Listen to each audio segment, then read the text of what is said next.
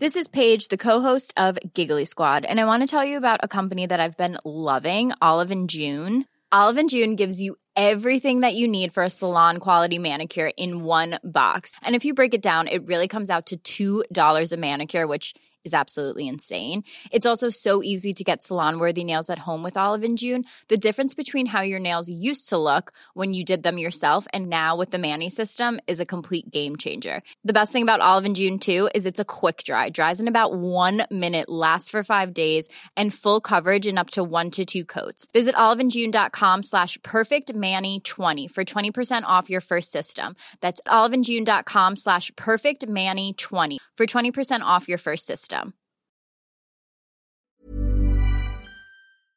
Bonjour à tous et bienvenue dans le Rendez-vous Jeu, l'émission bimensuelle où on vous résume toute l'actu du jeu vidéo et de l'industrie du gaming.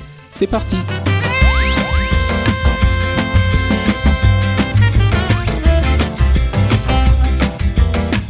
Bonjour à tous et bienvenue sur le rendez-vous jeu. Je suis Patrick Béja et on va vous parler de toute l'actu du jeu vidéo. On va vous parler de Sekiro Shadows Die Twice, de Devil May Cry 5 et peut-être, possiblement, euh, de Metro Exodus. Mais ça, c'est pas sûr parce que on a un JK qui était euh, en équilibre, en grand écart entre euh, les serveurs de son boulot et la 4G et, du coup, il ne peut pas être avec nous euh, là tout de suite. On espère qu'il va nous rejoindre en cours d'émission parce que c'est lui qui a joué et adoré euh, Metro Exodus et on veut entendre euh, ce qu'il a à en dire. Donc j'espère qu'il nous rejoindra à un moment. Mais pour le moment, euh, quand on parle de Sekiro, on parle de From Software, et quand on parle de From Software, on parle forcément en France de Exserve, qui se joint à nous à nouveau pour cet épisode, avec toute son expertise sur les euh, Blood Souls Darkborn, euh, qui seront maintenant aussi agrémentés d'un ninja avec un grappin. Comment ça va, Benoît? Bah ça va très très bien, je te remercie, ça me fait plaisir d'être là. Alors pour les noms des jeux From Software, j'avais fait un petit sondage, il y a les gens qui aimaient bien Lost From Softos, tu vois, ça, ça a fonctionné. okay. Moi j'avais les From Boys, mais euh, ça c'est un peu trop peu trop Boys Club, alors ça fonctionnait pas C'est vrai, c'est vrai. Ouais. Et euh, bah voilà, sinon les jeux de Miyazaki, voilà, les sages ont parlé, euh, on peut dire ça aujourd'hui désormais. Les jeux de Miyazaki, je pense qu'il a effectivement son style euh, et qu'il a tellement peint la société euh, From Software, les, les From Soft. Et, et, donc, effectivement, donc, bah, ben, merci à toi d'être là pour nous parler donc non seulement de Sekiro que tu as pu tester un petit peu à, à deux ou trois reprises, euh, et de DMC, des, Devil May Cry 5, euh, que tu as beaucoup aimé également. Donc euh, on va parler de ça. On va aussi parler de EA. Il se passe plein de choses du côté d'EA, euh, des choses euh, positives et des choses moins positives. Il y a des nouvelles du côté de Nintendo, un trailer Shenmue, euh, des infos du côté de Days Gone. Il y a plein plein de choses. C'est un, épisode assez dense qu'on va vous vous faire aujourd'hui.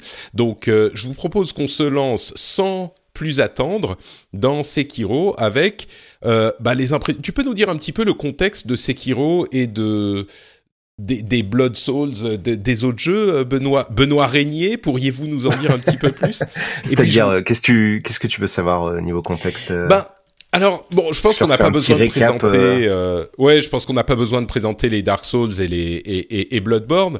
Je dirais peut-être un tout petit peu juste avant qu'on se lance dans notre dans notre discussion, enfin dans, dans ta présentation de Sekiro spécifiquement. Euh, que Blood, Bloodborne en particulier, j'en parlais dans l'épisode de, de, mon podcast anglophone de la semaine dernière avec euh, Jason Schreier, c'est un jeu qui revient tout le temps, et les Dark Souls aussi bien sûr. Il y a plein de jeux qui marquent leur année, mais il y a peu de jeux qui marquent leur décennie. Et, je crois que Dark Souls et Bloodborne en particulier revient tout le temps. Et de nombreux joueurs, euh, qu'ils soient dans la communauté de l'émission ou dans l'industrie en général, euh, en parle comme un jeu qui a été euh, marquant pour eux, qu'ils ont eu peut-être un petit peu de mal à apprivoiser, mais qui, une fois qu'ils ont, euh, euh, une fois qu'ils sont rentrés dedans, les a vraiment marqués durablement, et c'était l'une des meilleures expériences vi vidéoludiques qu'ils ont eues. Et moi, je suis toujours euh, sur le côté un petit peu frustré parce que j'y ai joué, j'ai essayé deux ou trois fois de me remettre dedans et à chaque fois j'ai joué quelques heures et j'ai pas accroché. Alors peut-être que c'est simplement que j'accrocherai pas et c'est pas un jeu pour moi, c'est possible.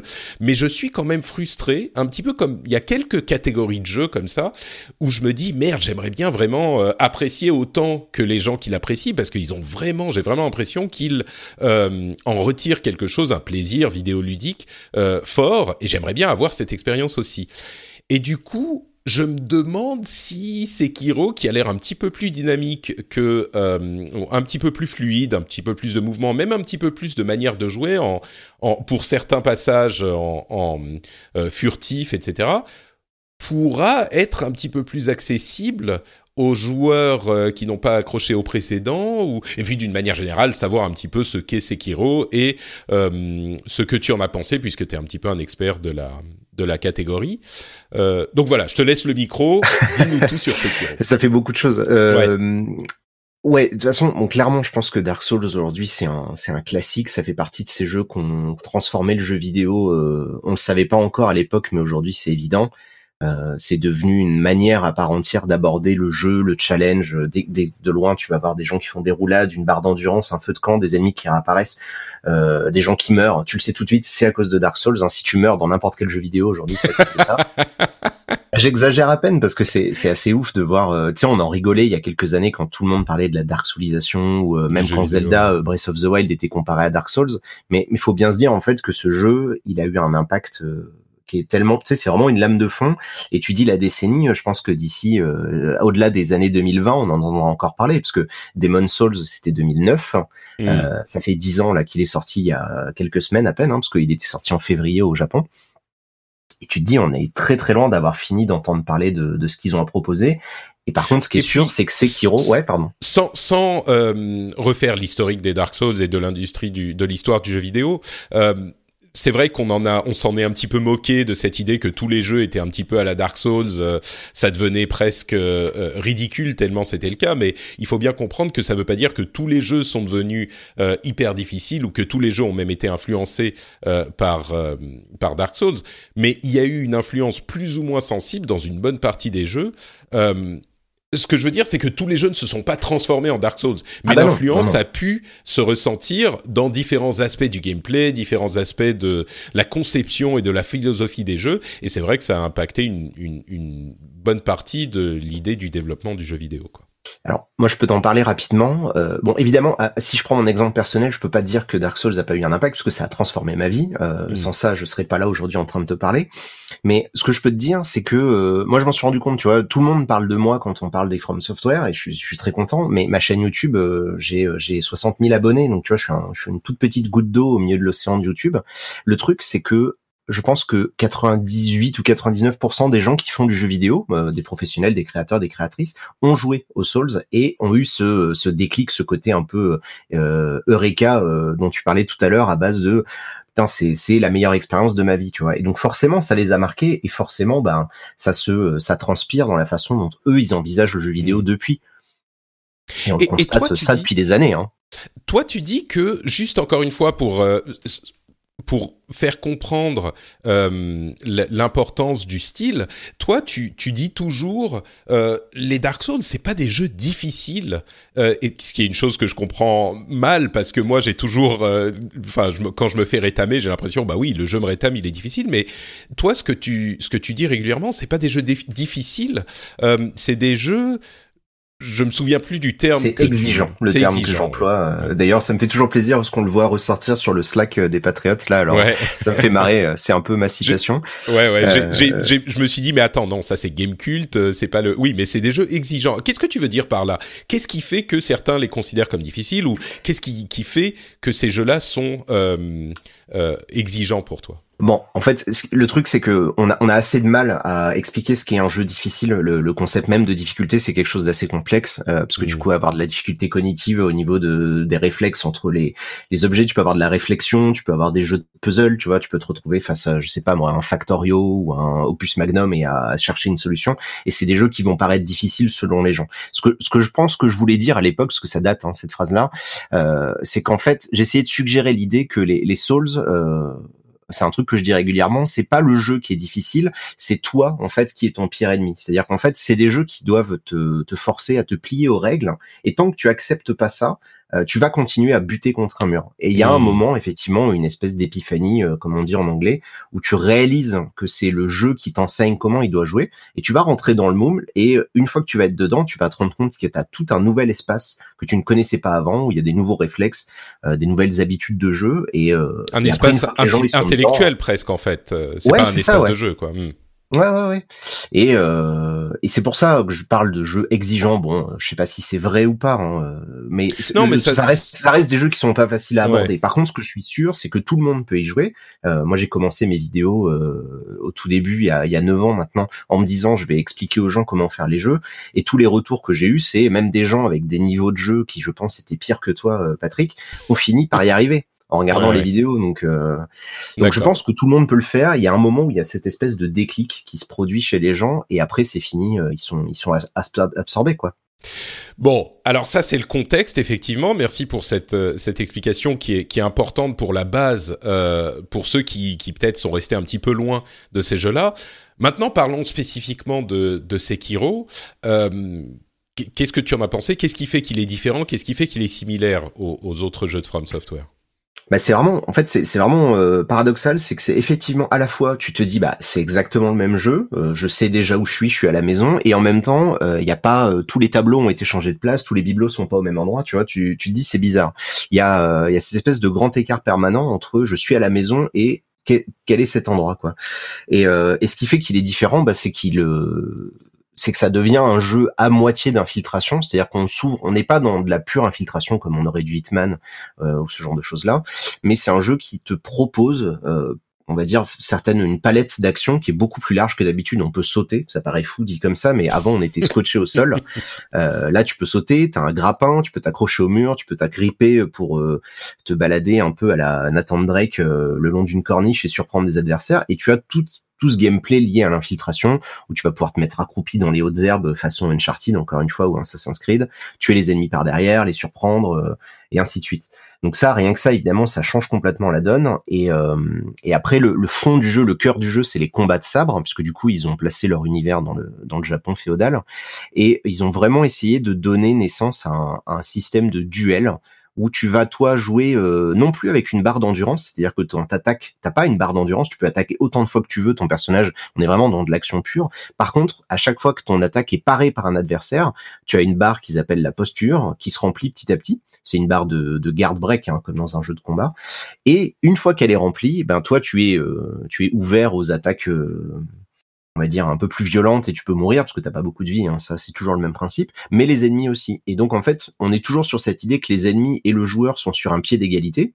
Euh, et rapidement, le joueur sera sur un pied d'inégalité parce qu'il va se retrouver face à des machins beaucoup plus forts. Mais les règles sont les mêmes pour tout le monde. Il faut parer les attaques au bon moment, contrer, esquiver, sauter, etc. C'est effectivement beaucoup beaucoup plus dynamique. Euh, pour l'instant, moi, j'ai encore du mal à aborder le truc parce que j'y ai joué que deux heures. Euh, mais ce qui est sûr, c'est que euh, même ça va être, même peut-être plus difficile pour tous les vétérans euh, parce qu'on a des milliers d'heures de vol derrière nous et des, des, habitudes qui vont devoir être oubliées très rapidement. Mmh. Parce que c'est vraiment une autre proposition. Hein. Je l'ai, on l'a même pas mentionné, mais le jeu n'est pas encore disponible. Il sort euh, dans, dans une dizaine de jours, euh, au moment de l'enregistrement de, de cette émission. Il, so, il, sera disponible avant le prochain épisode, et comme euh, Benoît y avait déjà joué, je me suis dit qu'on pourrait en parler maintenant. C'est vraiment un jeu qui est très attendu. Euh, mais arrêtons-nous un instant pour, sur cette question de combat de sabre, parce que ayant vu de nombreuses vidéos, euh, je, je suis pas sûr de la manière dont ça allait fonctionner, dont ça va fonctionner. Graphiquement, c'est assez intéressant. C'est, on a vraiment ces, ces, ces sabres euh, qui, qui s'entrechoquent à de nombreuses reprises. Euh, mais au niveau du gameplay, comment est-ce que ça fonctionne ça? Ça veut dire que si on voit l'attaque arriver par la droite, il faut euh, parer par la droite. Il faut mettre, je sais pas, sa manette à droite. Euh, par la gauche, pareil à gauche. Comment est-ce que ça Ah non, ça, non, ça... c'est plus simple que ça. D'accord. Non, non, c'est c'est pas For Honor où t'as un système de de, de posture pensais, particulière. Ouais. ouais. non, non, heureusement, ça aurait été, je pense, trop compliqué. Non, en fait, t'as euh, du coup euh, sur le côté droit de ta manette, tu vas avoir l'attaque faible et l'attaque forte comme on avait l'habitude auparavant. Ça, ça change pas. Hein. Les, les, boutons de tranche sont utilisés pour ton katana.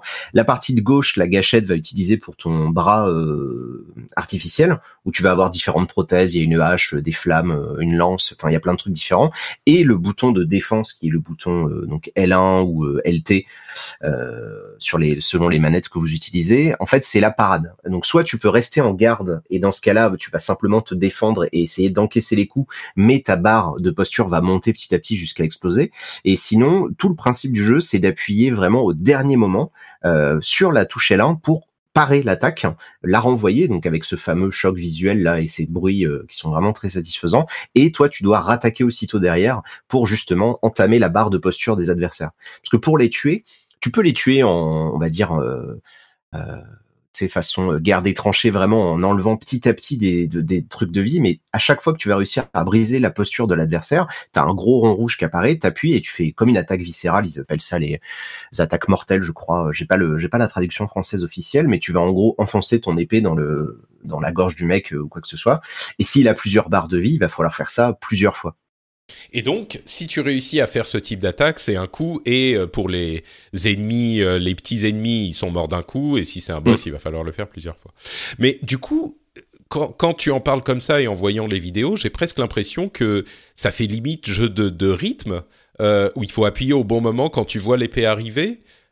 C'est ça, ouais, ouais. Bah, de toute façon, ça va être, euh, il va y avoir une notion de rythme parce qu'en plus, il va y avoir une notion d'échange parce que sur les petits ennemis, bon, tu leur fais deux trois coups, tu pars la première attaque. En général, ils ont une barre de posture tellement faible que tu les contres. Le, début des jeux, euh, on en reparlera, mais il est, euh, il est assez simple comparé à ce qu'on a l'habitude chez les jeux de From Software.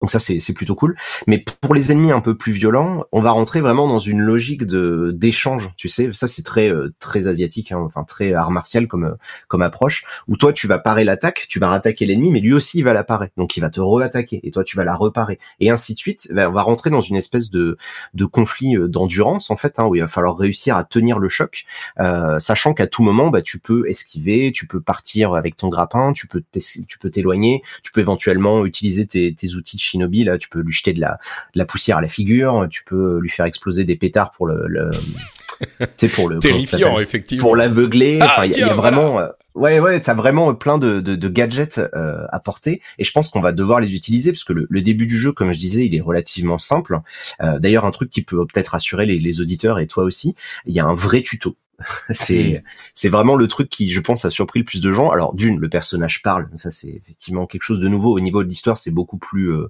il y a un aspect narratif un petit peu plus.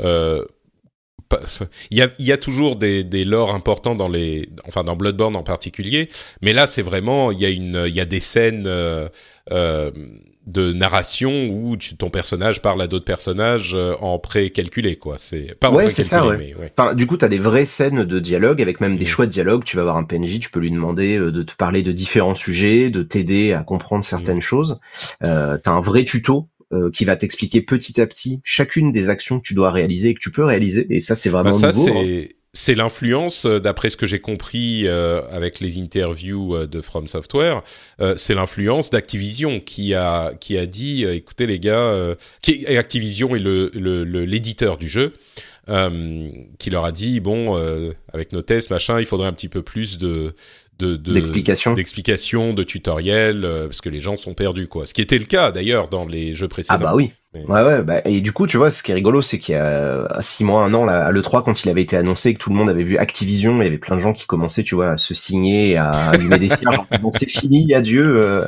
tu vois à pleurer et au final ben je trouve que c'est peut-être une des meilleures choses qui soit arrivée à, mm. à From Software parce que euh, non seulement d'un point de vue narratif le, le, prologue te permet de comprendre l'histoire dans laquelle il te projette donc ça c'est déjà quelque chose de nouveau mais en plus euh, il te met face à des situations où tu vas euh, taper les adversaires dans le dos, tu vas essayer de les avoir euh, en étant euh, accroché à une corniche. Enfin, tu vas vraiment faire toutes les actions les unes à la suite des autres, et tu sors de là, et t'es là, bon bah ok, je sais jouer au jeu quoi. Et ça, ils avaient pas fait ça. alors ils essayaient, hein, parce qu'il y avait toujours des tutos, mais c'était pas aussi aussi poussé et aussi quand même assez expliqué. Hmm. Parce que c'est pareil, tu vois, je vais te dire un détail, mais c'est le premier jeu depuis Demon Souls où on peut faire pause. Ah oui. Ça, paraît, ça a l'air de rien, mais tu peux faire pause à tout moment pour euh, bah, pour regarder ton menu, pour ouvrir un truc. Ça, évidemment que va y avoir euh, voilà des deux trois fanatiques qui vont sûrement hurler, mais je trouve que c'est pas une mauvaise idée parce que ça reste ça restait des jeux où quand tu voulais aller euh, répondre au téléphone ou à la sonnette de ta de ta maison, enfin tu vois, tu, tu pouvais mourir à tout moment. te planquer quelque part et que t'espères quoi, ouais.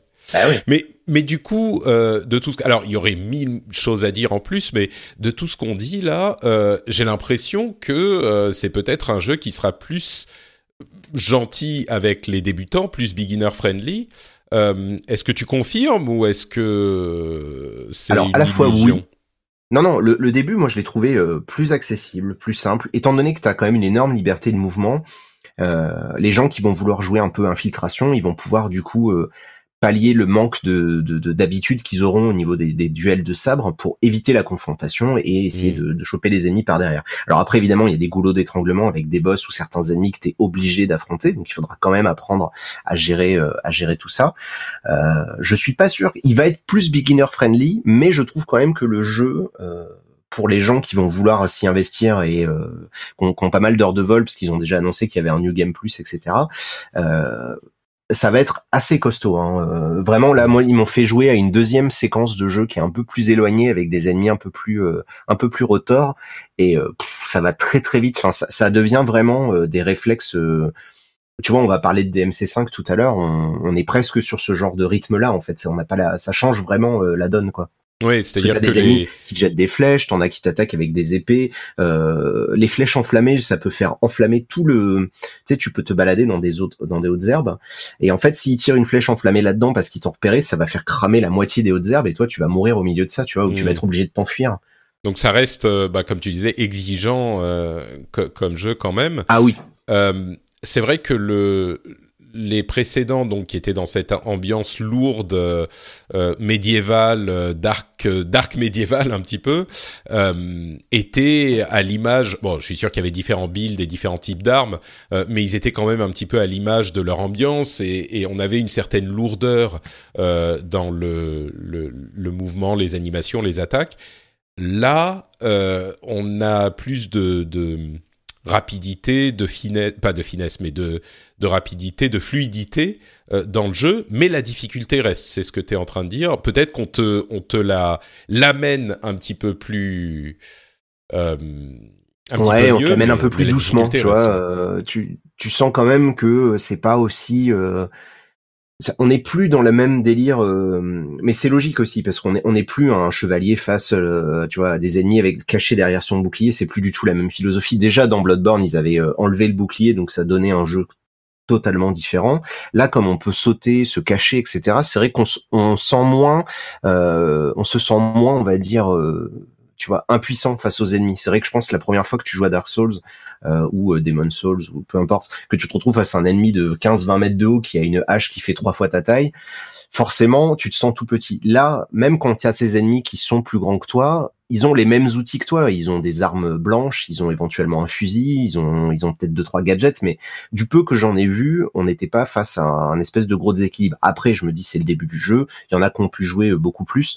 Euh, peut-être qu'on en reparlera quand le jeu sera sorti et que je l'aurai terminé plusieurs fois, mais de ce que j'en ai vu, effectivement, le début me paraît quand même hmm. beaucoup plus, euh, oui, beginner friendly. Je pense que c'est assez, euh, c'est assez juste de dire ça, ouais.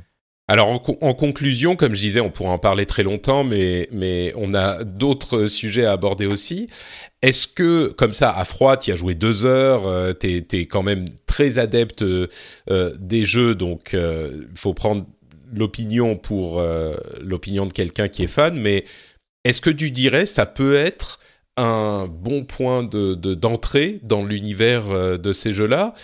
Ou est-ce que euh, si on n'a pas accroché au jeu précédent, ça reste quand même le même délire? Alors déjà, ce qu'il faut savoir, c'est que t'es pas obligé de commencer par tel ou tel épisode. L'épisode par lequel tu vas commencer va rester gravé dans ta mémoire, parce que c'est avec celui-là que tu vas avoir ce fameux moment euh, Eureka euh, où tu vas découvrir le, plaisir du jeu. Donc les gens qui ont découvert la série avec Dark Souls 1, 2 ou 3 euh, vont avoir un, un, affect très particulier avec cet épisode versus les autres. Donc je pense que déjà il n'y a pas d'histoire de euh, si t'as pas joué au précédent, c'est pas grave, c'est pas pas une suite. Maintenant c'est quand même une proposition complètement nouvelle par rapport à ce qu'ils avaient au auparavant, on va retrouver cette notion de tu vas mourir, tu, ça reste quand même un jeu où tu vas devoir te dépasser.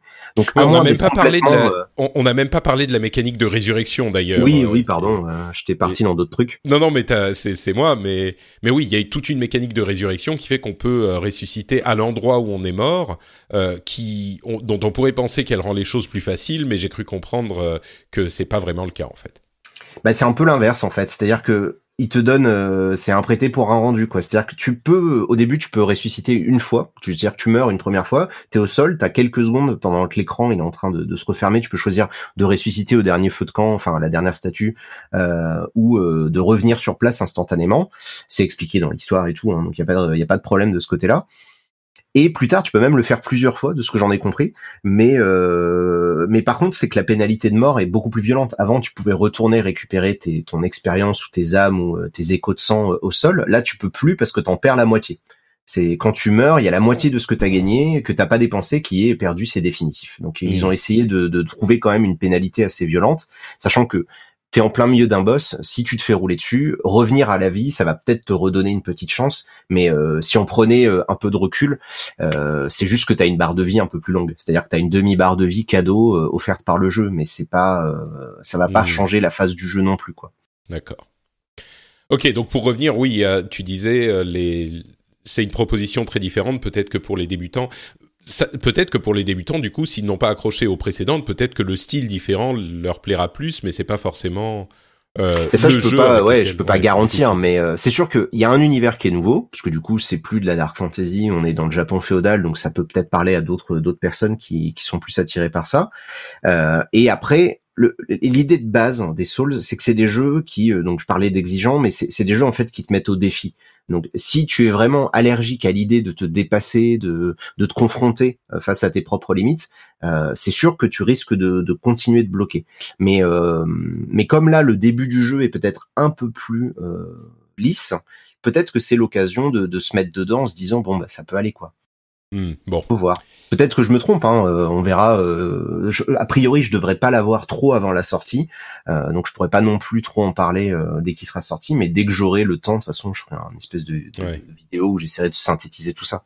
Et non, et puis je crois que c'est une expérience qui est personnelle, comme un petit peu tous les jeux. On peut avoir tous les avis qu'on veut. au final, chacun va, va avoir son expérience.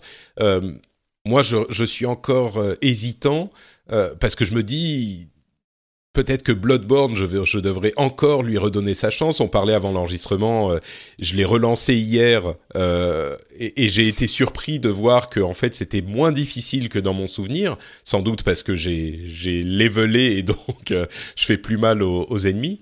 Mais euh, mais j'ai complètement nettoyé toute la première partie sans aucun problème. Peut-être que c'est aussi parce que j'ai j'ai commencé à apprendre comment le jeu fonctionne un petit peu plus. Je... Et donc je me dis peut-être qu'il faudrait que je me redonne à Bloodborne un petit peu avant de tester Sekiro. Je sais pas, mais mais il y a, y a un truc. Hmm. T'as peut-être dédramatisé simplement le l'espèce de fantasme autour de la difficulté des jeux. Le, le, marketing, les joueurs, les journalistes, on est on est tous responsables de, de cette idée de que c'est des jeux défis, challenge, qu'une fois que tu les as terminés, tu, tu rentres au panthéon des, des êtres humains. Enfin, non, mais il y a, y a, y a ce côté élitiste, hein, euh, tu vois, qui est souvent mm. euh, transmis et que je trouve particulièrement toxique euh, pour la communauté parce que c'est pas des jeux qui sont inabordables. Mais si tu te montres le bourricot avant d'y aller, ben, ouais, tu vas pas moins serein quoi. Je suis d'accord, mais en même temps, euh, quand j'ai abordé Bloodborne la première fois, c'était en 2015, donc ça fait un moment. Euh, je peux t'assurer que j'étais moi euh, ouvert à l'idée. Bon, je m'attendais à quelque chose de difficile, mais je me suis fait rétamer. Tu vois, c'était pas une illusion qu'on se fait rétamer quand on arrive dans le truc. Et donc ils font un certain, un certain, une certaine philosophie. Et je sais pas. Bref, on on on, on, on en reparlera un jour peut-être. Euh, en tout cas Sekiro a l'air intéressant. Il sort le 20, donc euh, dans une petite dizaine de jours. Et, et je pense qu'il y a beaucoup de gens qui vont être très contents de pouvoir y jouer. Et peut-être moi y compris. On verra. Euh, le deuxième jeu dont je voulais parler, bah, c'est aussi un jeu que tu as beaucoup apprécié et dont tu aimes la série, mais dont tu as apprécié cet épisode en particulier. C'est Devil May Cry 5 et on est un peu dans la même configuration pour moi, c'est-à-dire que c'est une autre série que j'ai jamais vraiment, euh, à laquelle j'ai jamais vraiment accroché pour tout un tas de raisons.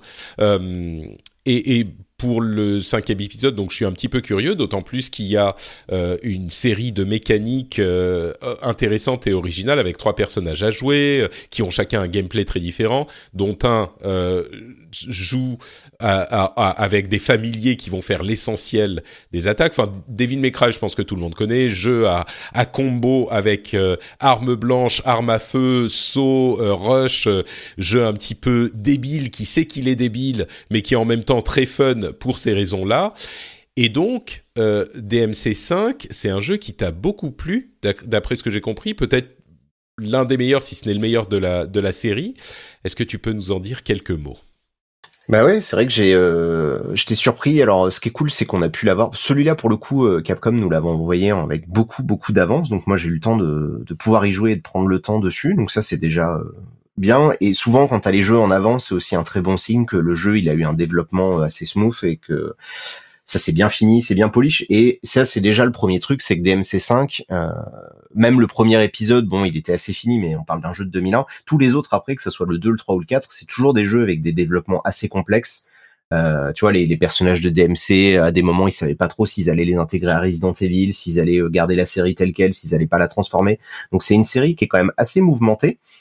Euh, et là, le 5, c'est vraiment un épisode où tout est super léché. Déjà visuellement, c'est le moteur de depuis RE7, il est il est vraiment impressionnant. Euh, il y a des il y a des super cinématiques. Ils ont ils ont en fait ils ont travaillé vraiment tous les aspects du jeu et c'est vrai que déjà rien que ça d'avoir un truc qui est aussi cohérent aussi fini, ça fait plaisir. Et après ben Qu'est-ce qui m'a plu dedans? Ben c'est le ouais, c'est le gameplay. Devil May Cry, c'est un jeu de combo, c'est un jeu de chorégraphie en fait. C'est-à-dire que c'est un univers qui est totalement euh, irrévérencieux, vulgaire, grossier, tout ce que tu veux. Euh, mais c'est un gameplay qui est extrêmement technique. C'est-à-dire que tu peux y jouer en mode celui-là, c'est peut-être le premier où tu peux vraiment y jouer en mode euh, no brain où tu appuies sur les boutons parce qu'il y a un mode facile qui est vraiment simple et qui est abordable et il y a un mode également automatique qui te permet de faire des combos de manière automatique sans, sans avoir à les comprendre. Mais dès que tu commences à t'enlever les roulettes et que tu essayes de jouer et de, de, saisir les subtilités, c'est un jeu avec un, vraiment une grosse profondeur de gameplay. De toute façon, bon, à l'origine, c'est le créateur, c'est Hideki Kamiya qui l'avait créé, euh, donc c'est celui qui a fait Bayonetta depuis. Et voilà, on, est un peu dans ce délire-là de jeu euh, très exigeant, très technique, avec un score en permanence qui te dit le, niveau de style que tu atteins. Et le but, c'est évidemment de faire les trucs les plus fous possibles sans jamais se faire toucher, etc. Ouais. Et, et celui-là, enfin bon, la série a toujours été un petit peu comme ça, mais j'ai l'impression que celui-là est beaucoup plus abouti, beaucoup plus, euh, euh, je sais pas, oui, peut-être beaucoup plus abouti, quoi, et beaucoup plus complet.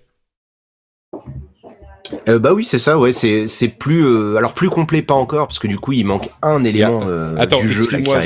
Excuse-moi, je, je, j'entends Jika euh, qui nous a rejoint ah, depuis son open space. Oui, salut Jika. écoute, là, c'est le c'est Bagdad hein, aujourd'hui pour enregistrer. je suis un reporter de guerre. Non, en fait, je suis alors du coup, je suis à mon bureau, donc je parle pas trop fort non plus pour pas déranger les collègues. À, à ce temps-là, c'est la pause déjeuner. Donc euh, voilà, il y a, y, a, y a la rédaction de Game Cult. Je, je vois Gotos et Yukishiro à ma gauche. Vous voyez, c'est formidable. Je suis en, je suis en direct de, de l'open space des numériques. Bah, écoute, tu leur fais, tu leur fais un pour petit le moment, ça va. Un, petit salut de notre part. Euh, on est en train de, de parler de Devil May Cry 5. Ok. Euh, est-ce que tu veux, est-ce que tu veux rester avec nous 10 minutes euh, oui. pour le temps qu'on finisse et puis tu nous parles un petit peu de Metro Exodus? Avec plaisir. D'accord. Et puis Allez. et puis après on te laissera aller manger. Euh... Ça marche. D'accord, super. donc finissons sur DMC auquel tu as joué aussi JK d'ailleurs. Donc euh, tout, à, tout à fait. Je suis présentement euh, aux deux tiers du jeu à peu près, voire aux trois quarts. Bon, donc vas-y, euh, continue euh, sur DMC. Euh, Benoît. où j'en étais. Et euh, ah oui, on disait que c'était un Jika, jeu si tu peux juste, quoi. si tu peux juste muter euh, quand tu parles pas comme ça, l'open space fait pas trop de bruit. Je crois qu'il, ouais, il me semble Ah qu'il oui, le il a l'air de qu'on l'avoir l'entend plus là. Ok. Ouais. Euh, oui, c'est ça en fait. C'est que c'est un jeu effectivement qui est plus euh, vachement plus polish quoi. Euh, tu, tu sens que l'histoire. Alors ce qui, ce qui est drôle, c'est que tu le vois très vite. euh, les personnages, ils ont euh, ils ont réussi en fait à comprendre un peu leur univers et à prendre un peu de recul pour plus être dans une logique vraiment euh, bêtement vulgaire pour être vulgaire, mais euh, il y a un petit peu de prise de recul par rapport à ce qu'ils font. Donc il y a un petit côté méta un peu euh, qui est pas euh, qui est vraiment pas négligeable. Bon. Après, globalement, l'histoire, on s'en fout, hein, parce que c'est c'est Mm. toujours aussi euh, aussi bas de plafond, c'est pas très grave. Mais ce qui est cool, c'est que ben comme tu vas progresser avec les trois personnages euh, et que tu vas découvrir petit à petit en montant, parce que du coup le, but du jeu c'est de débloquer les niveaux de difficulté au fur et à mesure, tu vas te rendre compte vraiment de tout le panel de d'actions que tu peux réaliser. Et ça pour le coup c'est un jeu euh, pour y jouer à haut niveau, ça demande quand même pas mal de, euh, ça demande pas mal de skill quoi. Hein. Je pense que moi au bout d'un moment je vais bloquer, je vais buter sur certains boss parce que le jeu est quand même assez hard euh, dès que tu commences à monter dans les niveaux de difficulté. Mais on n'est pas face à un truc non plus bête et méchant. C'est juste que toi il faut que tu apprennes à mieux utiliser tout tout le panel d'outils, mais il y a tellement de touches, il y a tellement de boutons, euh, c'est pas un jeu que je recommande à tout le monde, à part si vous y jouez en mode facile. C'est-à-dire que euh, on, on, va on va pas réussir à passer les niveaux ou est-ce qu'on va carrément va c'est juste qu'on va moins s'amuser? Parce qu'en mode facile euh, bon tu vas tuer des, ennemis mais la joie de DMC c'est justement réussir à combiner les différentes euh, capacités euh, de manière, euh, je sais plus qui j'écoutais qui disait, c'est un petit peu comme jouer au piano, quoi. T'as l'impression de maîtriser un instrument quand tu joues avec euh, les, différents personnages, qui en plus sont tous très différents et ont, des kits très différents, donc ça fait un petit peu euh, personnages différents de jeux de combat. Euh, donc oui, pardon, je, je, me perds, mais ma question c'était, est-ce que jouer en mode facile, c'est fun quand même, ou c'est tellement facile que du coup tu, tu y perds? Non, non, ça reste fun. C'est plutôt bien équilibré en fait. Il joue euh, pas tant sur la vie des ennemis que sur les dégâts qu'ils te font. Et euh, donc du coup, tu vas peut-être prendre moins de dégâts. Les ennemis seront peut-être un tout petit peu plus faciles à tuer, mais c'est pas non plus. Euh, enfin, c'est pas non plus. on n'est pas dans un truc où ils te, ils te font faire le jeu à ta place, quoi. Hein. On n'en parle là non plus. Il faut quand même que tu fasses quelque chose. Il y a quand même ce mode auto qui permet d'avoir quand même la satisfaction de voir des jolis combos à l'écran. Et je pense que le jeu est pensé pour que les, les gens apprennent petit à petit d'un point de vue visuel à voir l'enchaînement des attaques. Comment fait le jeu quand tu le mets en mode auto pour euh, combattre les ennemis et atteindre les, scores S, WS, etc. Et qu'après l'idée c'est que toi tu apprennes les, manipulations à faire sur ta manette et que tu les réalises toi-même. Donc il y a un peu euh, une, une, intention didactique avec le mode auto, c'est pas juste pour te faire voir des belles combos, c'est que du coup tu les apprends également et t'essayes de reproduire et ça peut te donner des idées quoi. Ouais, je pense que si tu, de toute façon, si tu prends des MC5 euh, sans euh, dans l'optique de ne pas euh, essayer de faire des combos et de, de de, parfaire ta façon de jouer, je pense que tu t'es voilà, t'as perdu 40 ou 50 balles parce que tu tu t'es juste trompé de jeu. C'est pas ça qu'il te fallait. Hmm. Mais mais dès dès l'instant où tu te dis bah je voudrais découvrir la série mais je connais pas trop ce genre de jeu, ils ont quand même proposé un système qui te permet de trouve d'y aller à ton rythme. Euh, parce que même si tu joues en mode auto, tu peux finir le jeu, tu peux combattre les ennemis, tu dois quand même gérer tes déplacements, tes sauts, etc. C'est pas non plus un mode où tu appuies sur un bouton et le jeu se fait tout seul. Il faut que tu appuies en rythme. C'est juste que quand toi tu vas appuyer sur attaque, attaque, attaque, lui il va faire une attaque, puis derrière il va faire un crochet, puis il va faire un ceci, il va faire un cela, et ça va. Euh, mais il va quand même faire les attaques en fonction du rythme sur lequel tu appuies. Donc tu, tu prends quand même, tu vois, tu apprends euh, dans, dans tes dans tes mains, quoi. Tu apprends petit à petit le rythme des choses. D'accord. Bah, du coup, Jika, je me retourne vers toi. Euh, donc, tu es aux deux tiers du jeu à peu près. Est-ce que tu as pris le même plaisir? Est-ce que les, les, trois personnages dont on n'a pas détaillé les mécaniques de gameplay, peut-être que c'est... Je sais pas si c'est nécessaire, mais euh, tes impressions sont positives également, je crois?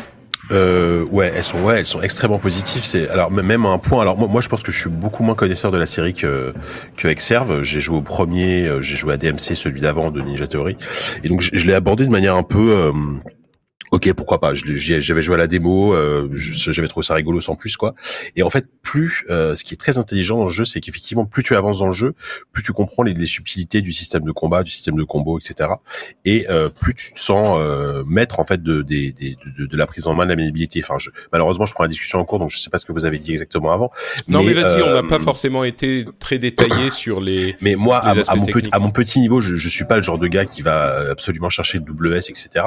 Mais malgré tout euh, pour, pour, pour quasiment pour la première fois dans le genre de jeu, je prends vraiment, je fais vraiment de, très attention à justement essayer de maximiser mon score pour parce que c'est juste ultra stylé à l'écran de d'enchaîner les combos et euh, et il y a, y a, un taf notamment sur les animations dans le jeu, je trouve qui est qui est, qui est vraiment qui est vraiment excellent.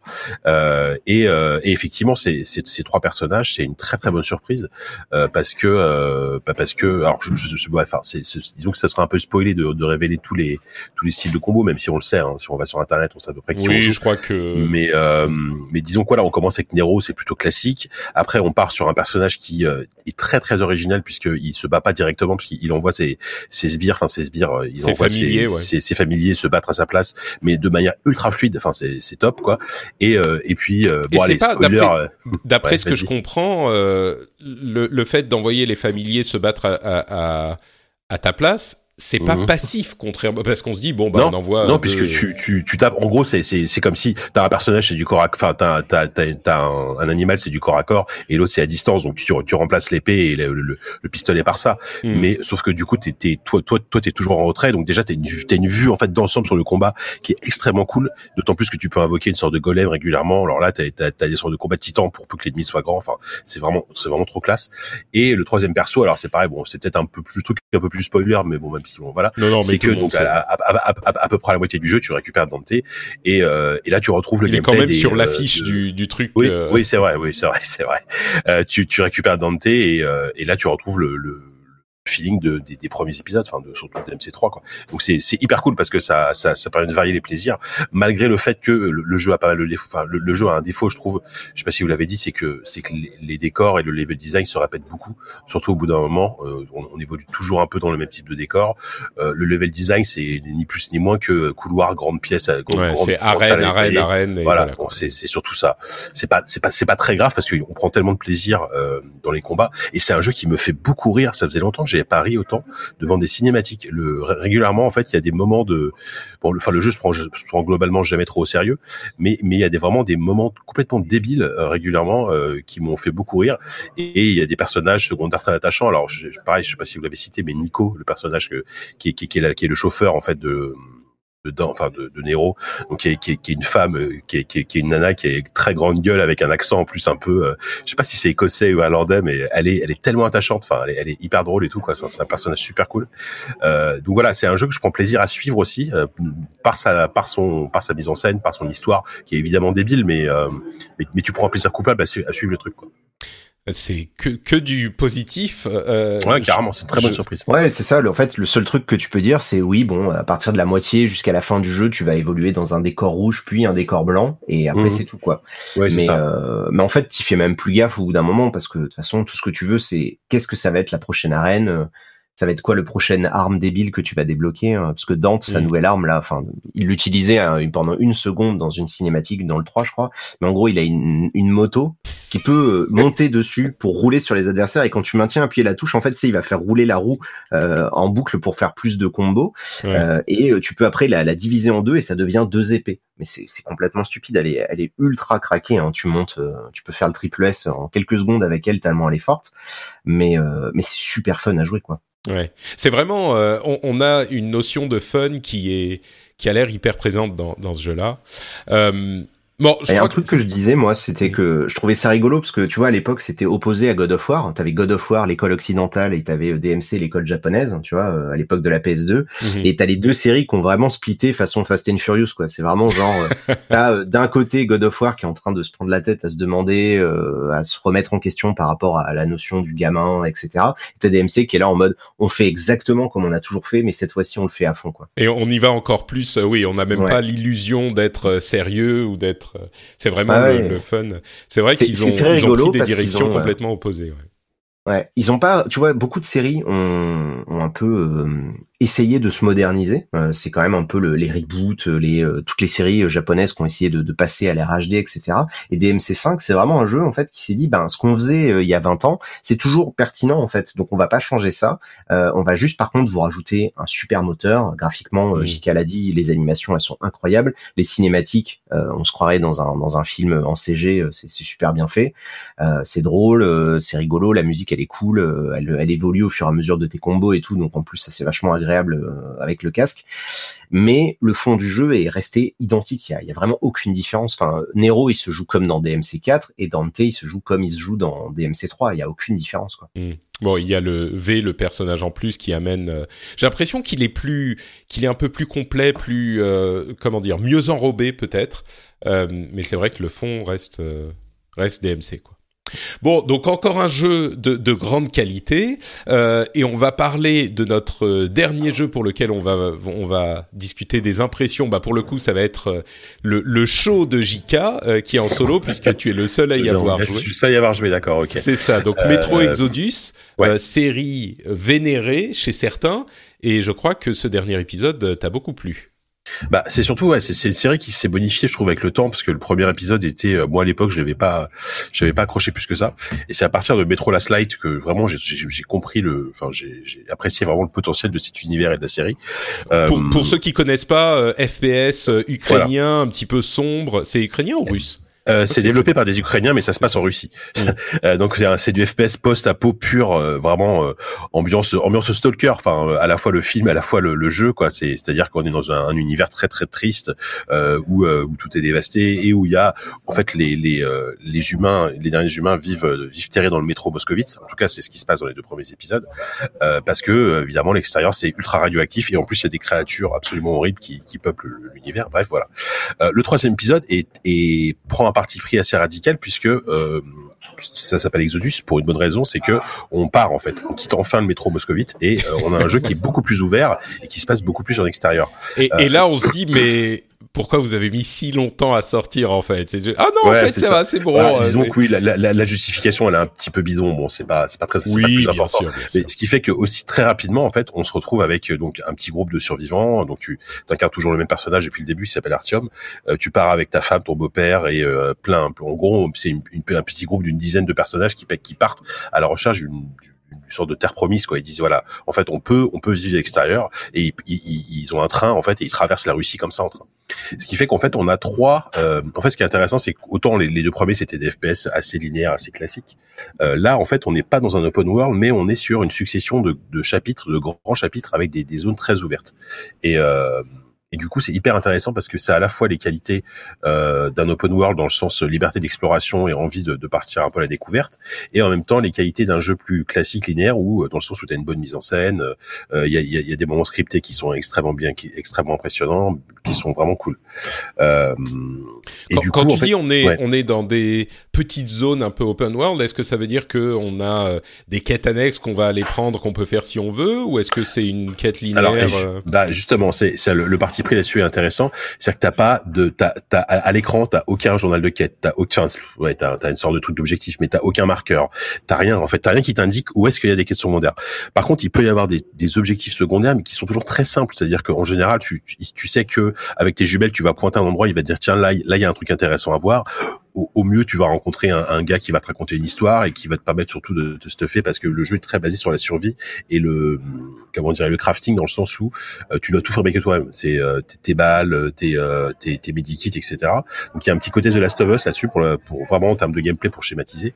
Et euh, par contre, et ce qui est très intéressant, c'est que moi ce que je déteste aujourd'hui maintenant dans les open world, c'est c'est ces marqueurs omniprésents partout qui te disent euh, tu peux aller là, tu peux aller là, tu peux aller là. Mmh. Non, métro, il y a pas il y a pas de ça tout, comme, je sais pas comment expliquer, mais par exemple, par exemple pour t'orienter, il faut que tu sortes ta carte, que tu regardes où tu es sur ta carte, que tu sortes ta montre avec ta boussole pour te dire bon, je dois aller à droite, à gauche. Et euh, très très vite, en fait, ce qui peut se être une contrainte, bah, participe énormément à l'ambiance du jeu et à, au côté vraiment survie du truc. Et euh, voilà. Après, ce qu'il faut préciser, c'est que c'est un jeu qui est magnifique, mais vraiment qui est magnifique. C'est c'est un des plus beaux euh, jeux. Enfin, c'est déjà c'est le plus beau jeu de l'année pour le moment en tout cas évidemment. Euh, visuellement c'est vraiment splendide. Euh, c'est un jeu qui est très gourmand notamment sur PC par contre. Et, euh, et surtout en fait vu, vu, vu qu'on on, on alterne plusieurs grands espaces comme ça c'est des ambiances très différentes à chaque fois. Et euh, et il y a vraiment un plaisir dingue à, à se balader à, à la fois à se balader et tomber sur des trucs des créatures absolument euh, terribles et voilà du voilà. Mais par contre il y, y, a régulièrement on tombe sur des paysages des arrière-plans qui sont tellement beaux. Là tu, tu restes là tu te poses au bord au bord de l'eau et tu regardes tu regardes la rivière. Enfin, il y, a vraiment un côté assez contemplatif dans le jeu en fait, qui est, qui est chouette.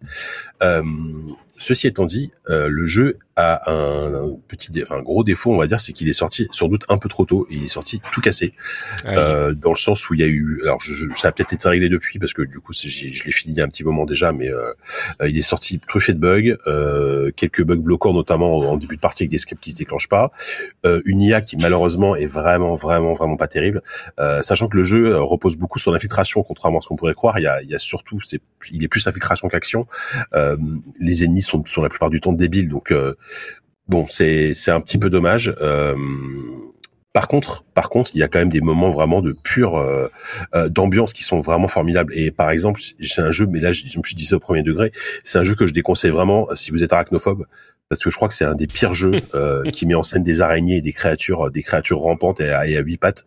C'est c'est vraiment terrible parce que il y a vraiment euh, ils, ont vraiment une, une, une science de l'immersion dans le sens où tout passe par la première personne, à tel point que tu vois tout ton, ton bras, ton masque, etc. Et régulièrement, bah, il te, tu, tu vois des, des bonnes grosses araignées qui te courent sur le bras, euh, des, des machins qui viennent te coller à des, des sortes de trucs, des dégoûtants qui viennent se coller à ton casque.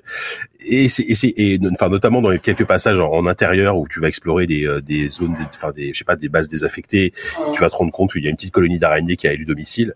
Là, là, franchement, c'est super chaud. Enfin, moi, moi, qui suis pas vraiment arachnophobe, il y avait, il y, a, y a quand même des moments qui sont assez tendus. Alors, j'imagine même pas quand t'es vraiment arachnophobe, ça doit vraiment être difficile. Mais, mais, Bon, mais pour moi, c'est une qualité. Une Ouais, ouais. c'est, c'est une Mais- qualité. Hein. Vas-y, dis-moi. Oui, non, mais juste euh, pour pour euh, pour cerner le jeu, euh, c'est un jeu donc tu disais d'infiltration. Est-ce que c'est un jeu narratif? Est-ce que c'est un jeu d'ambiance? Quelle est sa comment le définir en fait? c'est un FPS vraiment de base, hein, euh, qui Mm. est qui est très orienté infiltration, euh, mais qui qui pour moi sa, sa plus grande qualité, c'est son ambiance. Euh, en termes de gameplay, c'est plutôt solide, même si c'est gâché par des problèmes d'IA et et les bugs et, et les bugs et, et les bugs. Euh, par contre, c'est vraiment le, ouais, c'est vraiment un jeu qu'il faut faire si, si, si vous êtes sensible à ce genre d'ambiance, donc post-apo, post-nucléaire, et euh, avec par contre une réalisation extrêmement solide. Euh, c'est, c'est beaucoup plus beau qu'un Fallout 76 par exemple, ou qu'un bien sûr qu'un Fallout 4 par C'est pas exemple. dur. Ouais, c'est pas dur. Bon, je, je, peux- je prends, je prends pas forcément le meilleur exemple, certes, mais euh, mais euh, mais voilà. Et euh, et et il y a quand même des moments, encore une fois, j'insiste, hein, il y a régulièrement des moments de, de mise en scène très scriptés qui sont des moments de FPS, par exemple, bien bourrins, comme on comme on aime, etc. Ça, c'est, c'est- qui sont vraiment très cool. Donc euh, donc voilà, moi c'est un jeu, c'est c'est pas extrêmement long, ce qui est plutôt une bonne une, un- une pareille qualité pour moi. Je l'ai j'ai dû boucler en 15 heures pour un jeu qui se veut un peu Ah open oui, quand world. C'est assez, c'est assez court, hein, c'est Mm. assez court, mais c'est très bien, c'est très bien comme ça parce que parce qu'il y a, il y a une histoire qui, qui va d'un point A à un point B et euh, il y a une fin en plus qui est le, le parti pris de la fin est assez radical d'ailleurs c'est c'est super intéressant. Donc euh, donc en fait c'est un, jeu c'est un c'est un jeu un peu cassé c'est un jeu qui a pas mal de défauts. Mais pour moi là aujourd'hui ça reste euh, pareil euh, un un de mes coups de cœur de l'année et ce sera probablement euh, dans mon top 3 ou, ou 5 euh, peut-être de la fin de l'année. Ah oui, oui, c'est bien Ah ce ouais. que j'avais. Carrément. Ah bah après on, on verra ce qui va sortir après bien entendu. Bien non, sûr, non, mais mais- euh, je trouve ça cool parce que moi j'étais passé, euh, j'étais encore en train de finir mon bouquin, donc il m'est passé sous le nez euh, assez violemment, mais euh, il me faisait ouais. vraiment de l'œil. Il avait l'air, euh, je me rappelle du trailer euh, à le 3 et c'est vrai que ça avait l'air magnifique quoi. Mmh. Ouais, carrément. Et vraiment, c'est sub, c'est sublime. Enfin, moi, j'ai joué sur PC. Euh, euh, je crois que sur, sur console, c'est pareil, hein, mais c'est un jeu qui est vraiment très très beau. Quoi. D'accord. Bon, eh ben, c'est voilà. bon encore un jeu. à ajouter à la liste des jeux qu'il faut et, faire. Et je suppose qu'il a été patché en plus depuis, donc euh, il- je pense qu'il est un peu moins pété qu'à la sortie. D'ailleurs, sur l'Epic Game Store, du coup, euh, tu n'as pas pu jouer sur Steam, ce qui a été une tragédie, j'en suis certain. Euh, Euh, Oui, alors, pff, moi je me suis pas remis, hein, mais bon, Oui. je m'en tape complètement. Super, bah écoute, merci Bon. beaucoup pour ces quelques Bah, mots sur, euh, sur Metro. Du coup, on va te laisser Ouais. retourner à ton. Ouais, je veux bien, ouais, ça marche. Désolé, hein, c'est- c'est- cette fois-ci c'était un peu court, mais la prochaine fois, je- je- j'espère qu'on fera une vraie émission, enfin que je ferai une vraie émission enfin. Oui, bah j'espère aussi. Tu nous manques, Jika. Bah, ouais, Mais ouais. on va continuer. On va, on va soldier on euh, avec avec Benoît. Merci beaucoup, Jika. À la prochaine. Allez, ciao. Ciao, bon app. Salut. Donc, bah, eh, comme quoi, euh, DMC5, Metro Exodus, et puis on parlait de Sekiro, dont il est à peu Ah, près certain que ça sera. voilà, hein. c'est ça. C'est vraiment euh, quand on disait en fin d'année dernière que le début de l'année serait serait intéressant. euh, Il y a quand même de quoi faire.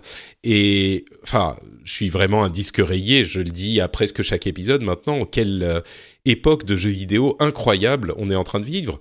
Franchement, depuis Bah. euh, 2017 euh, et même dans une certaine mesure 2016, il y a eu quelques années qui étaient euh, aussi impressionnantes à leur époque, avec des quantités de sorties qui étaient de, de sorties éclatantes qui étaient comparables, mais je suis pas certain qu'on ait eu sur autant d'années à la suite autant de, de, de sorties éclatantes euh, Enfin, parce Bah, que là, ça fait Pour 3, moi, 4 là, on est, on est vraiment dans une espèce de, de remake des années euh, 96, 17, 18, 19, Mm. euh, qui étaient euh, des années folles, hein, parce qu'on avait euh, Tomb Raider, Quake, Doom, Diablo, euh, Mm. euh, Deus Ex, enfin, tu vois, Baldur's Gate, tous les grands jeux dont on parle encore aujourd'hui, qui étaient sortis à cette époque-là. Et là, c'est vrai que depuis quelques années, enfin, je me dis toute la décennie, là, 2010-2020, euh, si tu regardes, on a eu l'explosion des jeux indés il y a une dizaine d'années, euh, avec tout ce que ça a donné depuis. On a eu, donc bon, effectivement, moi je vais parler de Demon's Souls, mais ça a quand même pas mal changé la donne, euh, puisque ça a beaucoup influencé, euh, on en a parlé. Et là, depuis, euh, ouais, euh, les 4-5 dernières années, c'était violent, quoi. On a enchaîné des jeux non-stop qui sont vraiment très bons, et puis c'est pas prêt de s'arrêter, on aura toujours pas ça le temps qui de les faire. hein. c'est ça qui est surprenant, c'est que j'ai l'impression qu'il y en a plus. Euh, Peut-être que ça, on pourrait l'étudier de manière un petit peu plus scientifique, mais j'ai l'impression qu'il y en a plus. Euh, et puis ça s'arrête pas, quoi. Ça s'arrête pas depuis 2016. Ah bah. alors ça a commencé.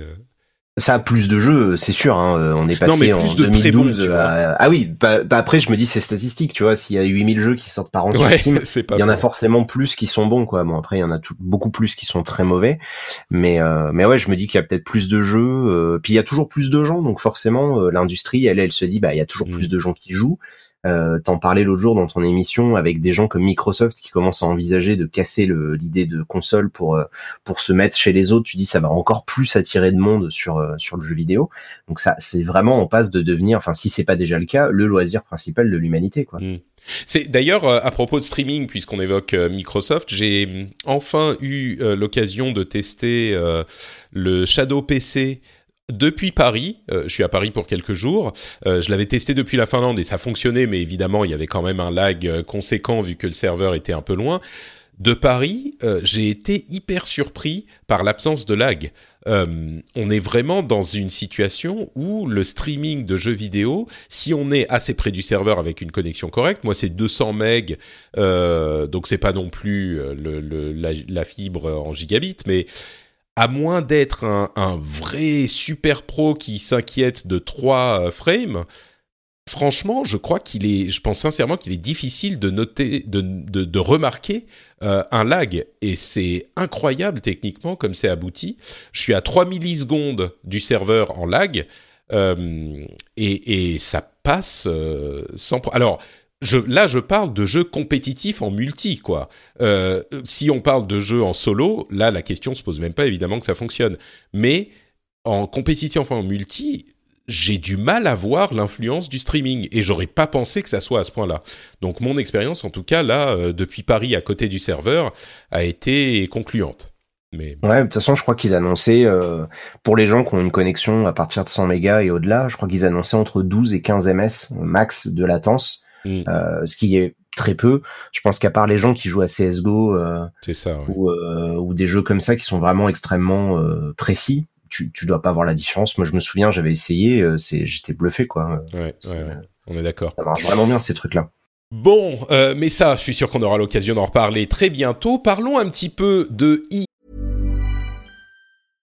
Want flexibility? Take yoga. Want flexibility with your health insurance? Check out United Healthcare Insurance Plans. Underwritten by Golden Rule Insurance Company, they offer flexible, budget friendly medical, dental, and vision coverage that may be right for you. More at uh1.com. Hey, I'm Ryan Reynolds. Recently, I asked Mint Mobile's legal team if big wireless companies are allowed to raise prices due to inflation. They said yes. And then when I asked if raising prices technically violates those onerous two year contracts, they said, What the f are you talking about, you insane Hollywood ass?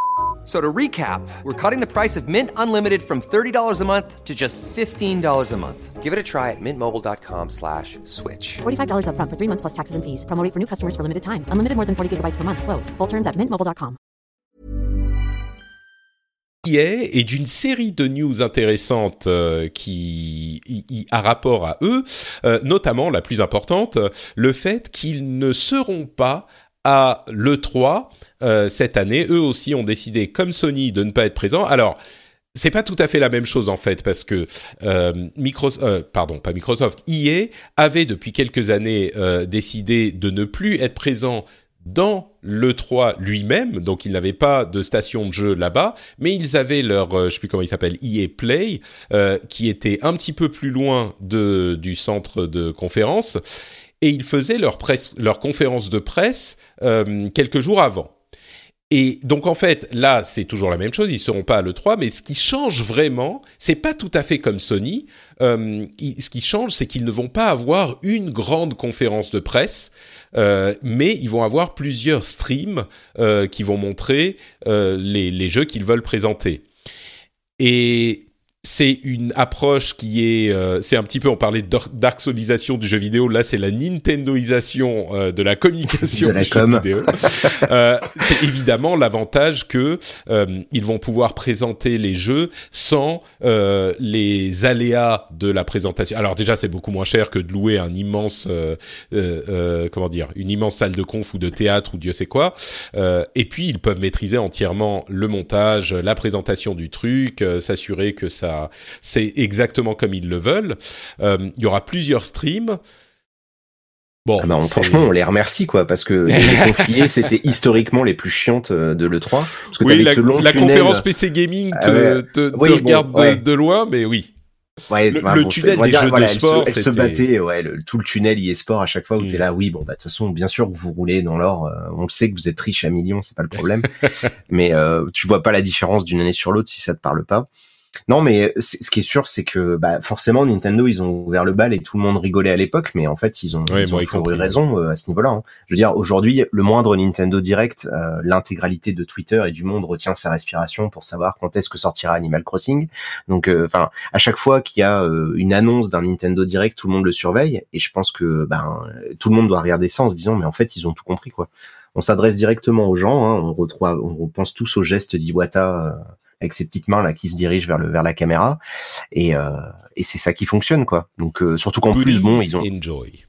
mais ouais ils ont ils ont pas une actu incroyable tu vois je veux dire à part à part nous montrer des nouveaux trucs de Apex euh, Dragon Age a priori euh, va probablement être retardé à cause des euh, l'incendie qui est en train de se passer du côté de BioWare. Donc ils ont pas non plus des choses incroyables à nous montrer, ils ont pas sorti un jeu de voiture décent depuis 10 ans, enfin faut euh, Je crois, je crois que c'est ça qui est euh, encore plus un facteur en fait, Euh, et, et que on a tendance à regarder ce, cette annonce et l'annonce de Sony par le prisme de la transformation de la communication dans l'industrie, ce qui est pas une erreur, mais je pense qu'il y a aussi le fait que leur les jeux et les informations qu'ils ont à faire passer sont peut-être pas aussi importantes qu'elles ne l'ont été par le par le passé. Euh, alors ils ont parlé du fait qu'ils allaient avoir euh, du nouveau du côté de Need for Speed, du côté du nouveau du, nouveau du côté de euh, Plants vs Zombies. Donc il y a des petites choses à montrer. Jedi, euh, Fallen Order, il sera certainement, mais euh, il aura été présenté en avril euh, au Star Wars Fan Fest, je sais plus comment il s'appelle. Donc on aura déjà des infos un petit peu dessus, mais ils vont en montrer un petit peu plus.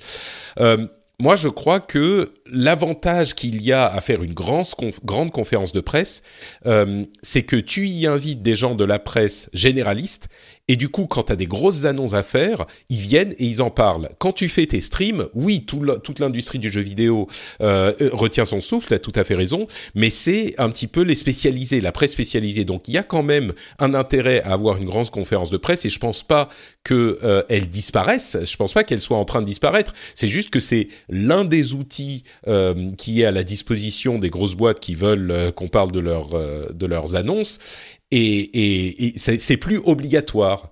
Donc, euh, mais bon, c'est quand même intéressant de, de suivre cette évolution. Ben, ce qui se passe aussi, c'est qu'il y a, euh, avec l'évolution, maintenant que tout le monde fait des jeux services, au bout d'un moment, tu peux pas continuer à te tirer des balles dans le pied chaque année en sortant des nouveaux jeux services. Donc forcément, une fois que tu as lancé un service, il faut que tu le, faut que tu l'entretiennes.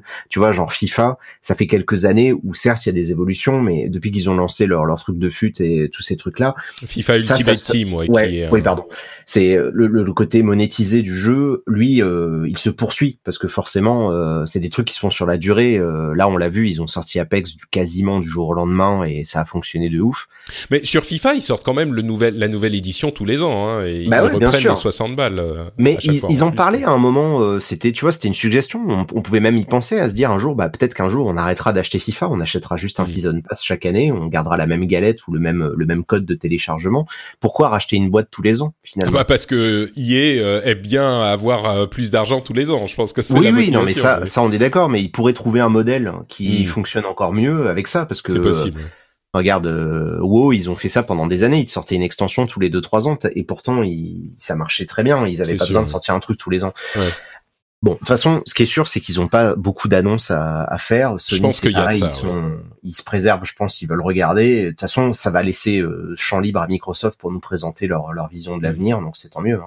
Et, et ce qui est un petit peu surprenant, c'est qu'il y a plusieurs streams qui vont avoir lieu. Du coup, j'imagine qu'il y aura un stream pour euh, peut-être Jedi Fallen Order, un stream pour euh, Apex Legends, et puis un stream pour tous les autres jeux, et puis un stream pour le sport, ou peut-être qu'il y aura, je sais pas, deux ou trois euh, dans l'ensemble. Mais mais c'est une, ça c'est un petit peu plus surprenant parce que pour moi, euh, demander aux gens de regarder tous les trucs, c'est un peu, euh, c'est ou peut-être qu'ils s'en foutent, peut-être qu'ils se disent les fans de sport vont regarder le truc de sport, Ouais. et puis les fans des autres vont regarder les autres. Mais C'est ça, c'est peut-être un peu à la carte, quoi. Tu te dis, Mm. bon, bah, je vais regarder. euh, Moi, j'ai envie de savoir à quoi ressemblait le prochain MLB ou le prochain Madden. euh, du coup, tu vas regarder ça, puis le reste, peut-être, tu vas regarder, mais c'est pas sûr, quoi.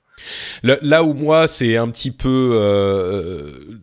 doux amer, c'est que j'aime bien le, le plaisir de regarder les conférences en direct et puis de s'en moquer gentiment et c'est c'est la fête quoi. C'est on se retrouve tous et puis c'est le moment où, comme je le dis à chaque fois, c'est nos Jeux Olympiques, c'est notre Super Bowl, c'est le le moment où on est tous focalisés sur ces annonces et le fait de pouvoir les suivre en direct, euh, c'est quand même un, un plaisir. Bon là, on pourra le faire avec ces streaming live quand même, mais c'est pas tout à fait la même chose quand il n'y a pas le spectacle dont on se moque et qu'on critique, mais avec les les les lumières, les feux d'artifice, euh, etc. C'est un petit peu différent, mais bon, on le fera quand même.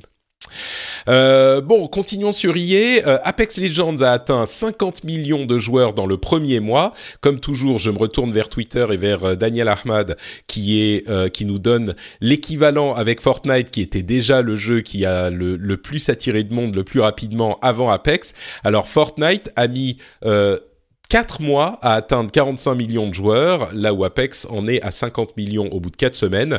Alors c'est euh, une, une annonce évidemment importante parce que on se disait Apex a réussi à convaincre sur la première semaine parce que tout le monde l'a téléchargé par curiosité.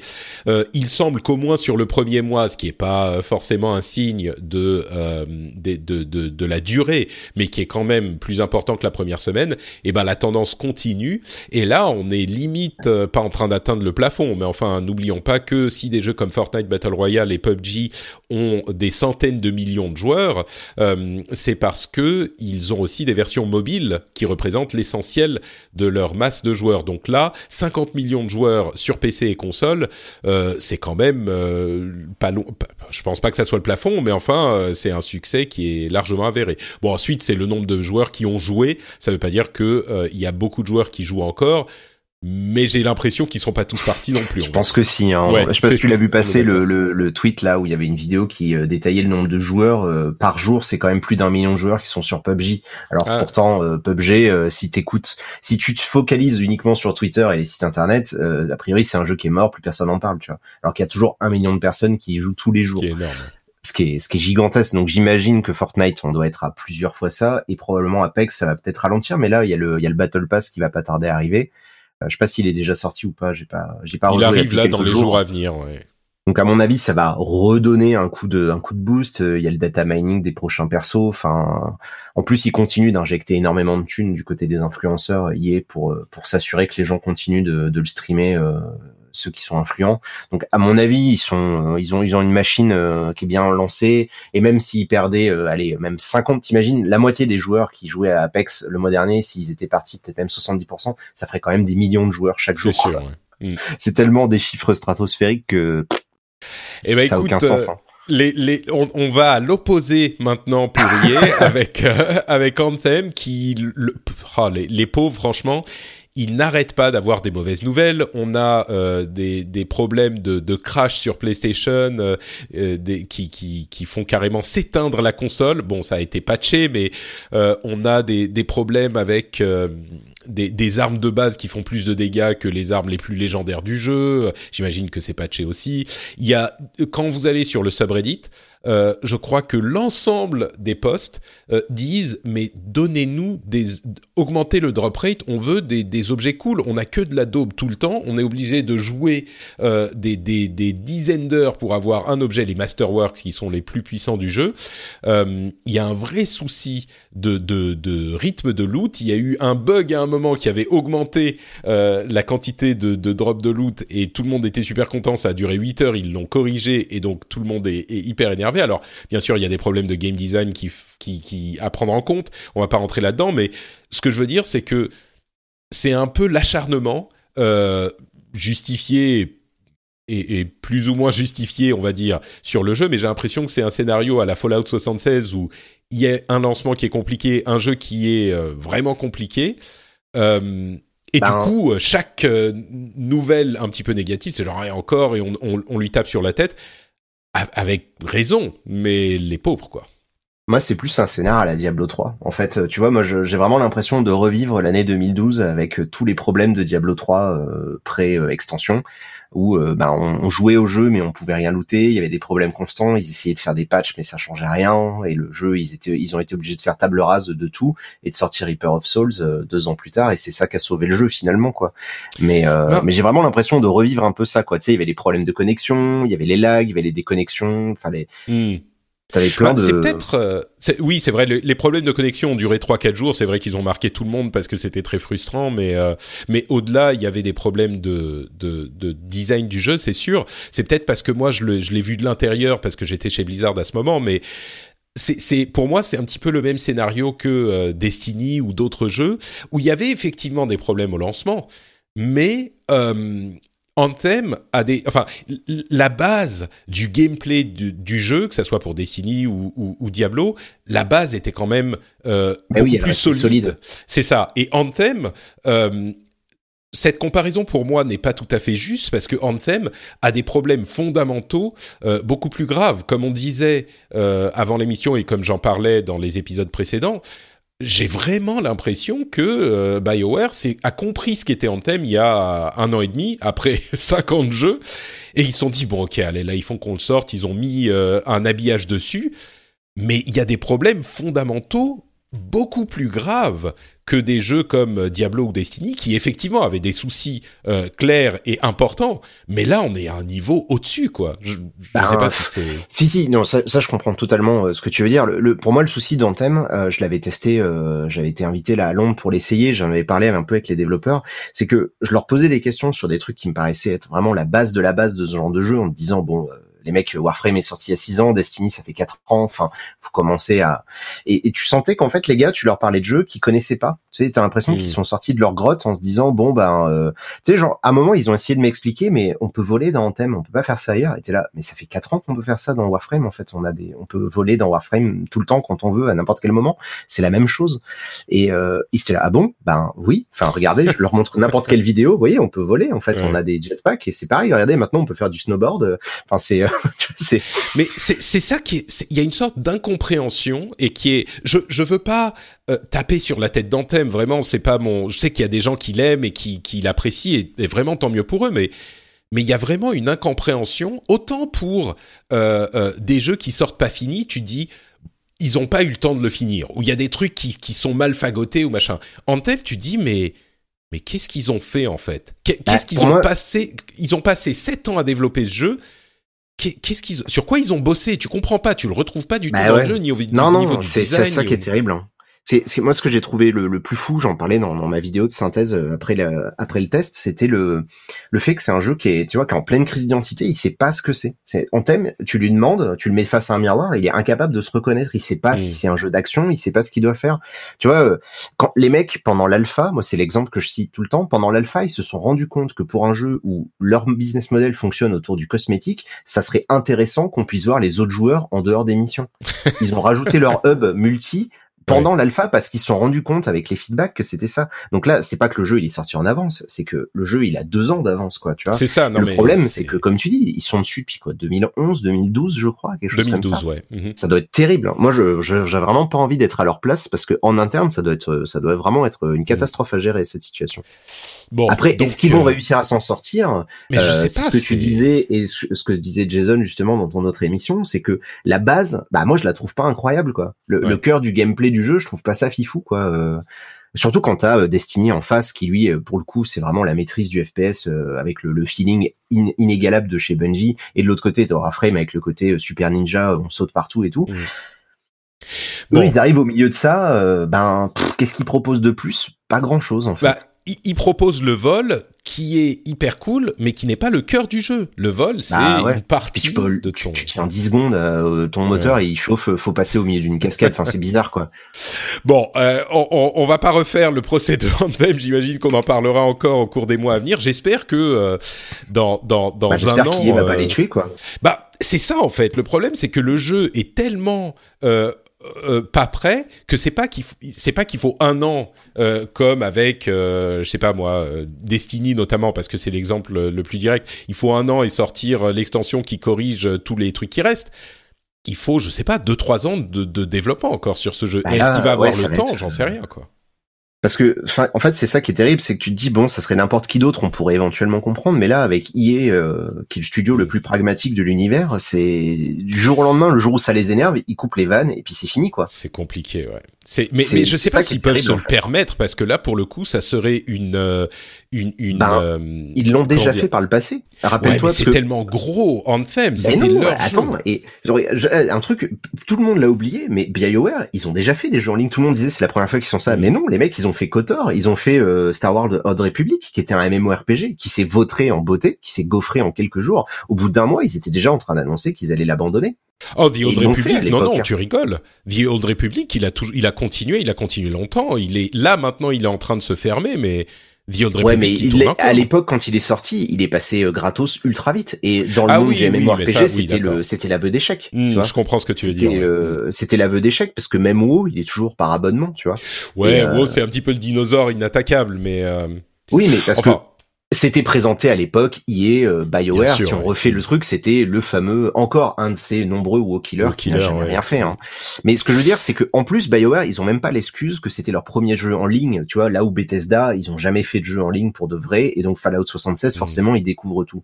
Eux, ils ont fait un MMORPG, quoi, avec des vrai, centaines de dialogues, des heures et des heures d'enregistrement. L'histoire d'Anthem, elle est naze, quoi. Tu vois, ça, c'est terrible. c'était pas intéressant. ça moi, ça, moi, ça me, je sais pas ce qui s'est passé, mais un jour, on aura le post-mortem, et à mon avis, ça va être, ça va être sanglant. Ouais, ouais. Et ça me fait mal parce que, quand- quand- comme je le dis à chaque fois, il y a des gens qui aiment Anthem et, et c'est bien pour eux, mais c'est, c'est. Enfin bon, bref. Et, et comme Ouais. tu le disais, euh, il y a, il y a de l'autre côté. Euh, Destiny et, et sur la droite Destiny, sur la gauche euh, Warframe, euh, qui sont les concurrents directs, je pense, dans cette euh, catégorie. Et, et les deux ont des mises à jour euh, là qui sont hyper motivantes. Personnellement, toi, je sais que t'étais avant qu'on commence à enregistrer, t'étais en train de finir une mission sur Warframe. Euh, moi, j'ai passé euh, plusieurs heures sur euh, Destiny là avec la nouvelle saison. J'ai craqué, j'ai acheté le le annual pass euh, et je suis aux anges. Le jeu est vraiment euh, super super euh, euh, bien fini complet il y a tellement de choses à faire ça part de partout et puis le, le cœur est bon et, donc toi tu me tu me disais que Warframe bah toujours c'est ton c'est ton bébé chéri d'amour après euh, après euh, les Dark Souls Bah Euh, ouais, t'es ouais, toujours ça fait un an. euh, ça fait un an. Je suis à plus de 600 heures de jeu d'après Steam, euh, donc euh, la moitié, j'imagine, d'après d'après la police. Mais euh, c'est euh, c'est fou parce qu'en plus là, l'année 2019, ça va probablement être la plus grosse année pour Warframe depuis son depuis son arrivée il y a six ans, parce qu'ils vont rajouter en milieu d'année un mode, un nouveau mode de jeu où on va se battre à plusieurs dans les vaisseaux spatiaux, etc. Donc ça va ça va donner une nouvelle dimension au jeu qui est déjà en train de changer là. D'un mois sur l'autre, le jeu il change, il évolue, enfin il il re- il revoit tout. Et, euh, et ouais, leur roadmap, elle est, elle est super, euh, bah, elle est super bandante parce que là, on sait que pendant plusieurs années, euh, plusieurs années, pardon, Warframe, c'est parti à tout déchirer, quoi. bah pareil avec Destiny Là, on ils ont rajouté le la- Battle Pass, euh, et, et je pense que Destiny, maintenant qu'ils ont en plus le, la fin, enfin, qu'ils se sont séparés d'Activision, c'est, on va peut-être enfin avoir le fameux 10 Years of Destiny, tu vois. ouais Enfin, moi, c'est c'est- tout ce que je leur souhaite, hein. C'est sûr. Moi, j'ai des. C'est marrant d'ailleurs parce que dans le la vidéo de euh, de présentation de la dernière mise à jour, donc la, la dernière saison du, du annual pass, enfin la deuxième saison, euh, il y a une toute petite phrase euh, à un moment. C'est euh, Luke Smith, euh, donc l'un des développeurs, qui dit euh, et maintenant nous sommes en train de commencer à euh, euh, établir ce, ce que sera la roadmap pour un Bungie Control, Control Destiny euh, pour voir ce- à quoi ça ressemble. C'est c'est moi je reste quand même convaincu que euh, l'idée que Activision a détruit Destiny ou a tellement perverti Destiny que c'est pour ça qu'ils ont eu des problèmes est quand même très surfaites. Je crois qu'il y a eu beaucoup d'erreurs de la part de Bungie aussi, mais c'est marrant de les voir dire maintenant, euh, effectivement, bah maintenant c'est nous qui sommes aux commandes et euh, vous allez voir ce que vous allez voir. Et, et ce qu'on a vu jusqu'à jusqu'à maintenant, bah ça c'était la même euh, impulsion que avec Activision, donc le fait qu'il soit, comme on le dit souvent, le meilleur la meilleure version de Destiny soit encore aujourd'hui enfin soit présente aujourd'hui, bah c'est aussi avec Activision, mais c'est vraiment excitant parce que, enfin bon bref, je pourrais parler de Destiny pendant très longtemps, mais quand pour, pour, revenir au sujet, quand on a d'un côté Destiny qui est le meilleur qu'il ait jamais été, Warframe qui continue à tout déchirer dans son domaine, euh, Anthem, bah c'est difficile de et convaincre les gens d'y rester. The Division 2 euh, qui a priori euh, fonctionne bien parce que tous les retours que j'ai eu sur les previews, les week-ends bêta, machin, les gens ont l'air d'être saucés. Ouais. Donc, euh, bah, The, The Division 2 c'est euh, un petit peu The Division mais avec des trucs, enfin ça ça change pas, c'est normal, mais ça change pas de euh, Division 1. Donc si ça vous a pas plu, ça va pas vous vous vous faire euh, mais peut-être que les gens ils vont y rester Mais- plus longtemps ce coup-ci parce Ça, que c'est bon, très possible, euh, le, le- le nombre de joueurs avait droppé pas mal jusqu'à la première grosse extension de, de The Division là qui avait sauvé un peu les meubles. Euh, là a priori ils partent quand même sur une Ah, base ils ont un peu plus corrigé plein solide. de hein. trucs, ouais. Hmm, c'est Ouais. sûr. Moi, je l'ai pas joué, hein, euh, donc je pourrais pas savoir. Mais, mais ce qui est sûr, c'est que c'est ça, c'est qu'on se retrouve dans ce, dans ce, dans ce paysage où bah, des jeux-services, en fait, il y a un nombre limite. euh, Il y a une limite qu'on connaît pas. euh, on la découvrira un jour ou l'autre. Mais au bout d'un moment, on peut plus avoir des nouveaux jeux. Euh, on peut plus avoir des nouveaux jeux services que- parce que c'est des jeux qui te demandent trop d'investissement. Ça c'est sûr. Il y a les gens, enfin, on, on a euh, c'est c'est Jeff Kanata dans DLC qui dit euh, on a un jeu auquel on est marié. Et puis après, on a d'autres jeux auxquels on fait des av- on- on- avec lesquels on vit des aventures, mais généralement les gens ont un jeu auquel ils sont mariés et Ouais, c'est ces jeux services et tu peux pas être marié à deux jeux en même temps c'est vraiment tu fais que ça de ta vie quoi. Euh, Et puis là, mais- on parle de Destiny et tout, mais je veux dire, quand on regardait les chiffres, CS:GO, c'est quand même un des jeux les plus Ah joués bah au bien monde. sûr, oui. Dota Enfin, il y a 2, Dota, pareil, a- LOL, sûr. euh, Team Fortress, lui encore, Papy, il est toujours là. Enfin, tu Mm. te dis, c'est fou, quoi. Il y a toujours des gens. Moi, c'est vrai que maintenant, bah, là, tu vois, il y a une nouvelle extension de Pass of Exile qui est sortie, et je me suis dit, bah non, je vais pas la réinstaller. J'ai Warframe, hein, tu vois, ça sert à rien. Maintenant, je joue à moi- Warframe, et je lâche quand il y a Sekiro, quand il y a tel truc Ouais. qui sort, et c'est tout, quoi. Je dirais que quand même, euh, même si tout ça c'est c'est juste, je crois que Anthem est quand même passé à côté de son de ce, de ce qu'il aurait pu être. Si ça avait été un, un jeu euh, plus motivant, il aurait pu prendre sa place à côté de tous les autres et peut-être euh, soit faire grossir le gâteau, soit euh, prendre une part des autres, etc. Mais mais là, on n'est pas juste dans une situation où ah bah il y en a déjà plein. On est dans une situation où il, il a il est arrivé sur scène et il, est tombé sur sa euh, de, de tout son long quoi. Il s'est rétamé sur la scène et là il est en train d'essayer de se relever. Mais mais c'est pas juste qu'il y a plein de jeux services, c'est que celui-là, euh, Ah bah non. il, il a pas réussi son coup. Oui, oui, oui. Non, mais celui-là, pour moi, il va. Si il est, en fait, pour moi, là, je vois pas beaucoup de scénarios. C'est-à-dire, soit il leur laisse, euh, leur lâche la bride. Je crois qu'ils ils ont pas le choix, de- moi. Hmm. De, bah, s'ils veulent pas trop euh, entacher leur image, ouais, je pense qu'ils ont pas le choix. Donc là, ils vont être en ils mode. ont, ils ont l'argent d'Apex euh, à côté qui peut financer, donc ils disent bon ok allez, euh, ça va aller. Ouais, ça doit un peu les rassurer, mais euh, mais je sais pas. euh, Enfin, j'imagine c'est pas parce que euh, Respawn va bien que euh, BioWare euh, va Bien bien, sûr. tu vois. Parce qu'en plus derrière, c'est pareil. Dragon Age, il va devoir sortir dans un monde post The Witcher 3. Enfin, c'est. Je pense que chez BioWare, ça doit vraiment être compliqué en ce moment. Donc euh, moi, tu vois, je touche du bois. J'ai peur de voir un article de Jason à base de bon bah on licencie 400 personnes et puis c'est fini quoi. Ouais. Parce que malheureusement, le monde dans lequel on est aujourd'hui, c'est un peu ça qui peut se passer, et, euh, et c'est vraiment pas ce que je leur souhaite, parce que c'est c'est con en fait de perdre toutes ces compétences, tous ces gens qui a priori voulaient peut-être faire un bon jeu, mais euh, à cause de mauvaises décisions ou euh, d'un changement de direction, parce que je pense pas qu'en 2012 on leur disait de faire un espèce de mix entre Destiny et Diablo, tu vois, enfin avec des avec des robots Ouais. d'Iron Man. Je pense qu'ils étaient partis sur autre chose. C'est c'est possible, mais tu sais là aussi c'est très compliqué à dire parce que le, le, le jeu était effectivement en développement depuis euh, bah, 7 ans maintenant. Euh, c'est dur de dire à EA, bah non, on continue à mettre de l'argent dedans alors qu'ils voient que ça ça fonctionne pas super bien. C'est pas une décision facile. Et puis, euh, ah comment il s'appelle le euh, Hudson? Hudson Ah, je connais non, pas les noms. ouais. euh, Ouais. Enfin bref, le, le directeur du studio qui est revenu en 2015, on a un petit peu l'impression qu'il, que, il, enfin, il est parti. Il avait lancé le euh, le développement, puis il est revenu pour devenir le directeur du studio. Euh, c'est c'est c'est un truc qui a été enfin bon bref on, comme tu le disais tout à l'heure on saura un jour. Moi je crois que EA pour son image ne peut pas euh, euh, mettre un terme à Anthem c'est juste pas possible. Euh, ça serait enfin ils ont peut-être ouais, je sais pas. regarde ils ont fait ça avec euh, Star Wars 1313 aussi. Enfin tu vois ils ont ils ont tué oui, il était pas lancé il était pas lancé. je sais pas. Bon on, verra. J'espère qu'un jour on aura le post-mortem euh, de ce jeu et des témoignages, mais ça sera dans un moment. Euh, espérons que dans un an ou deux, le jeu sera euh, vaudra le coup d'être revisité. Nintendo, tiens, les petits gars de Kyoto, ils ont annoncé. alors d'une part, euh, d'une part, bah, ils travaillent quand même comme des artisans, hein, mine de rien. Mais bien sûr, bien sûr. L'impression. Euh, Pokémon Sword and Shield, qui euh, sont les, qui est la version euh, Switch de Pokémon, la vraie. On parle pas de Pokémon Let's Go, euh, qui était un petit peu différent. Alors, deux choses. D'une part, certains ont été surpris ou déçus qu'ils soient un petit peu trop classique. On a même le retour des combats aléatoires, qui est un petit peu déçu certains. Euh, et puis d'autre part, il sort cette année, ou ils sortent cette année, ce qui était un petit peu surprenant, et ce qui fait du coup l'année de la Switch. Là, c'est bon, euh, ils sont tranquilles. Après le, le, Nintendo Direct de la dernière fois, où il y avait quand même pas mal de gros morceaux, euh, là, on a Pokémon qui arrive en fin d'année. Bah, c'est bon, l'année de la Switch est assurée.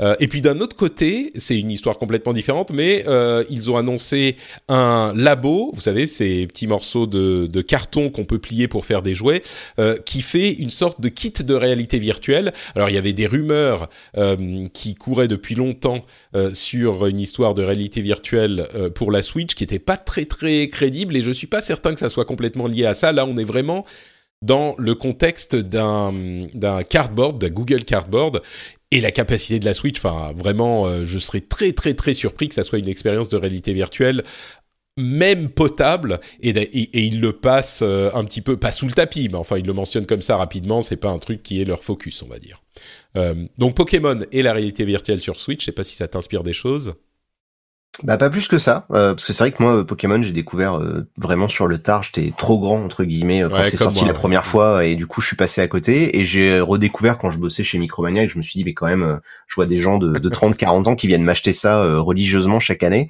je voudrais savoir et donc j'avais essayé je crois blanc ou noir un des deux, je sais plus lequel et, et c'est vrai que j'avais trouvé ça super cool. C'est vrai que c'est un jeu tu commences et t'es pris dedans. Maintenant là pour me dire que c'est le même jeu à chaque fois, je pense qu'il faut vraiment être fan pour pour comprendre le délire, moi ça me parle pas trop. Concernant la VR, comme je suis toujours pas convaincu que la VR c'est une bonne chose euh, pour le jeu vidéo et qu'on m'a toujours pas démontré le contraire, je, je pense qu'ils ont raison de pas trop se mouiller là-dedans, quoi. Ouais, on est d'accord. C'est et puis en plus, bon, la Switch euh, en VR, je suis pas certain que.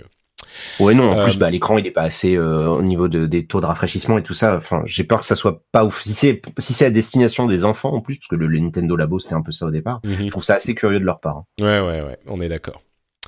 Euh, tiens, une bonne surprise. Euh, je sais pas si tu as pris le temps de le regarder, mais euh, Shenmue 3, on a eu un nouveau trailer. Le jeu sort fin août, le 27 août. Et franchement, j'avais des, attentes tellement détruites pour Shenmue 3 que j'ai été très agréablement surpris par ce trailer. Ça a l'air d'être bon. Alors c'est Shenmue, hein, c'est du pur Shenmue d'après ce qu'on voit mais il a l'air pas trop mal réalisé, pas trop mal fichu. Euh, c'est pas les graphismes les plus incroyables que que vous avez vus de votre vie, mais franchement, c'est pas ce qu'on lui demande. Euh, je crois qu'il risque, contre toute attente, ou en tout cas contre mes attentes, de satisfaire les fans et les gens qui l'ont euh, soutenu. très surprenant pour ma part. Bah, je pense que je suis dans le même cas que toi, c'est-à-dire que ça me faisait tellement rire Shenmue 3, tu vois. Je mm. pense que dès qu'on a vu les premières images, on s'est dit mais pourquoi qui sont les gens, tu vois. En plus, nous, moi, j'avais l'occasion quand j'étais à Gamecube, je pouvais me foutre de la gueule de Pouillot qui avait dû lâcher 200 balles là-dedans. Euh, donc c'était assez fou. Et au final, bon, c'est, tu vois, c'est daté. C'est vraiment un jeu, euh, on dirait un jeu Koei Tecmo, euh, tellement le moteur il est, il est vieillot. Mais c'est pas, euh, bah, c'est comme tu dis, c'est pas si pire, quoi. Le, ouais, c'est ça. On retrouve un peu un petit peu de, de Shenmue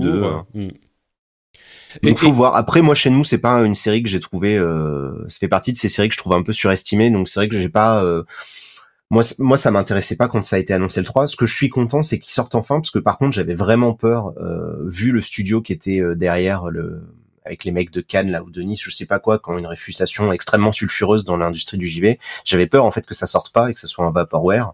Ouais. Euh, au final, ça arrive, ça arrive en août. Je pense que le fait, c'est quoi? C'est Core Media ou Focus qui s'est retrouvé à, à les aider ou 505 Je sais plus. Je sais plus. Plus a- le- mais il y a un gros éditeur qui est arrivé et qui a injecté du blé pour euh, pour assurer le truc. Donc euh, là, moi, je suis content parce que je me dis, bah les gens qui ont craqué le PEL pour aller s'acheter ça, ils vont l'avoir. Je sais pas si ça sera le jeu de la, leur jeu de la vie, Ouais. mais au moins ils auront leur truc parce que j'avais peur que ça arrive jamais en fait. Oui, bah attends, hein, il y a encore du temps. Oui, 27 août, oui, bon, bah, d'ici là, euh, il peut y avoir des retards, un décalage. euh. Mais c'est Voilà. vrai que euh, je suis curieux. Shenmue, tu l'as connu quand il est sorti à l'origine ou t'en as entendu parler après?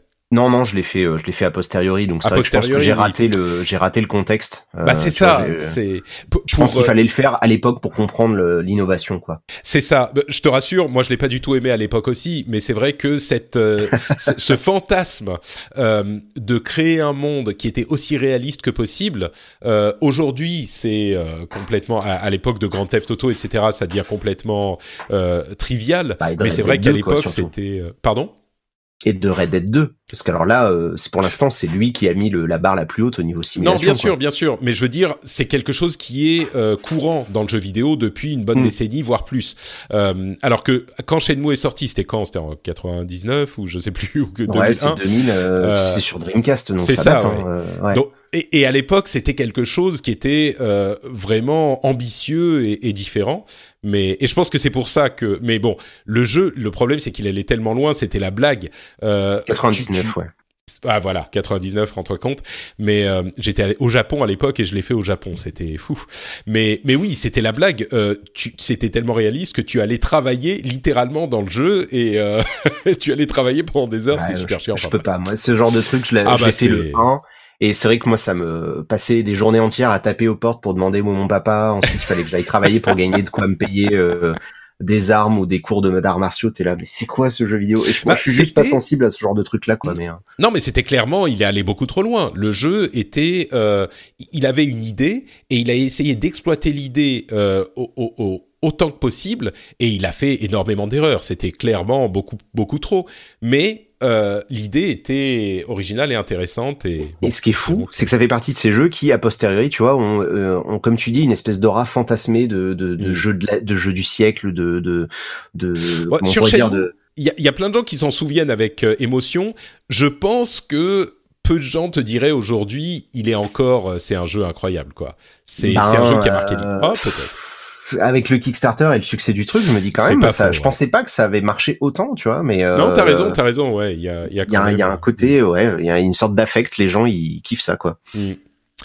Euh, bon, tiens, puisqu'on parle de bonnes surprises, euh, on a des reviews, pas des reviews, mais des previews qui ont commencé à tomber sur Days Gone, le gros jeu euh, super triple A de Sony pour la PlayStation en exclu, bien sûr, le jeu de Ben Studios, euh, qui avait, au fur et à mesure des, années où il a été présenté, euh, et- gagné une réputation de, euh, ou pas vraiment une réputation, mais une impression de jeu euh, vraiment euh, tellement classique qu'il en devient. Pardon? Qui arrive trop tard. qui arrive trop tard et qui, est- qui, qui va du coup faire du déjà vu euh, Mm. à un point euh, euh, qui, qui désintéressera les gens complètement. Alors c'est un open world euh, post-apocalyptique zombie, on a vraiment toutes les cases à cocher du, du, triple. A classique. Et en fait, les previews euh, semblent dire que oui, c'est, ça n'apporte rien euh, au, jeu, à- au jeu vidéo. C'est pas Shenmue, euh, c'est pas Dark Souls, mais tout ce qu'il fait, il le fait bien et c'est franchement pas désagréable. Euh, L'aspect narratif est très important et euh, pour les gens qui aiment bien ce genre de jeu, eh ben ma foi, je, paraphrase, eh ben ma foi, c'est euh, une très bonne proposition pour ce type de jeu. Un autre truc que j'ai entendu parmi des youtubeurs que j'apprécie, c'est une, vision à laquelle je souscris totalement. Tous les jeux n'ont pas besoin d'être incroyables et merveilleux et révolutionnaires pour être bons et pour être appréciables. Et celui-là semble, d'après ces impressions qu'on a eues de quelques heures de jeu, semble rentrer dans cette catégorie euh, où c'est un jeu qui est pas mal. Euh, c'est un bon jeu pour son genre de jeu.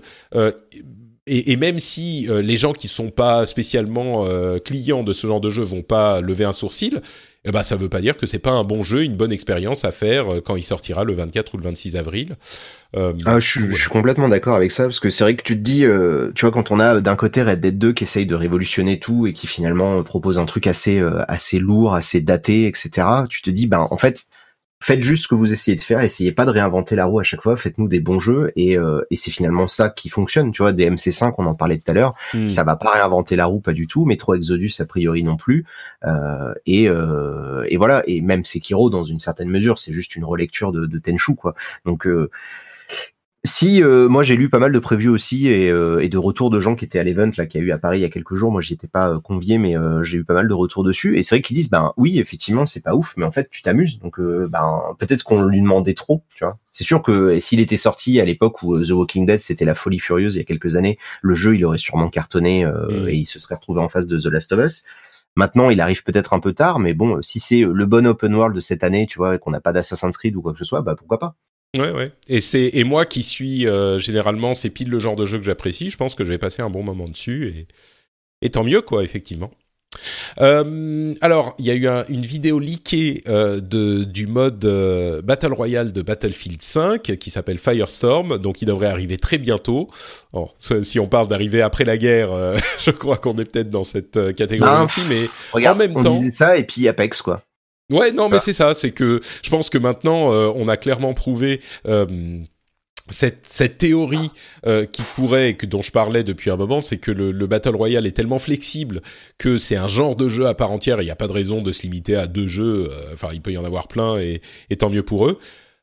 Bon, Ouais, et puis Battlefield, ils ont, ils en ont sous le pied. Je veux dire, euh, à l'époque, enfin, moi, 1942, je, tu vois, j'ai toujours une petite larme à chaque fois que je pense à Battlefield 2 ou, à, ou, à, 1942 parce que c'était des jeux qui étaient, enfin, pour l'époque, moi, je trouvais que c'était fou. On pouvait avoir des avions, des tanks, des voitures.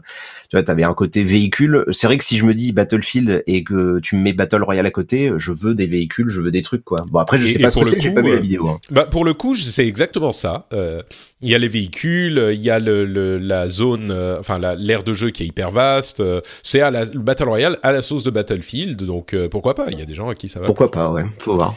Euh, Gearbox sera à la PAX East à la fin du mois avec des ah. annonces euh, et comme ouais, enfin. Comme à chaque fois que une rumeur sur ah merde brain fart Borderlands Merci, Borderlands 3. À chaque fois qu'il y a une rumeur dessus, ils disent non, non, non, non, vous, oh là, euh, vous, vous montez pas le bon son. non, on n'a rien à dire. Et là, tout le monde évidemment se dit, euh, bah, ils ont des annonces, ça y est. forcément, Borderlands 3, et qu'ils bah, ils font des petits clins d'œil.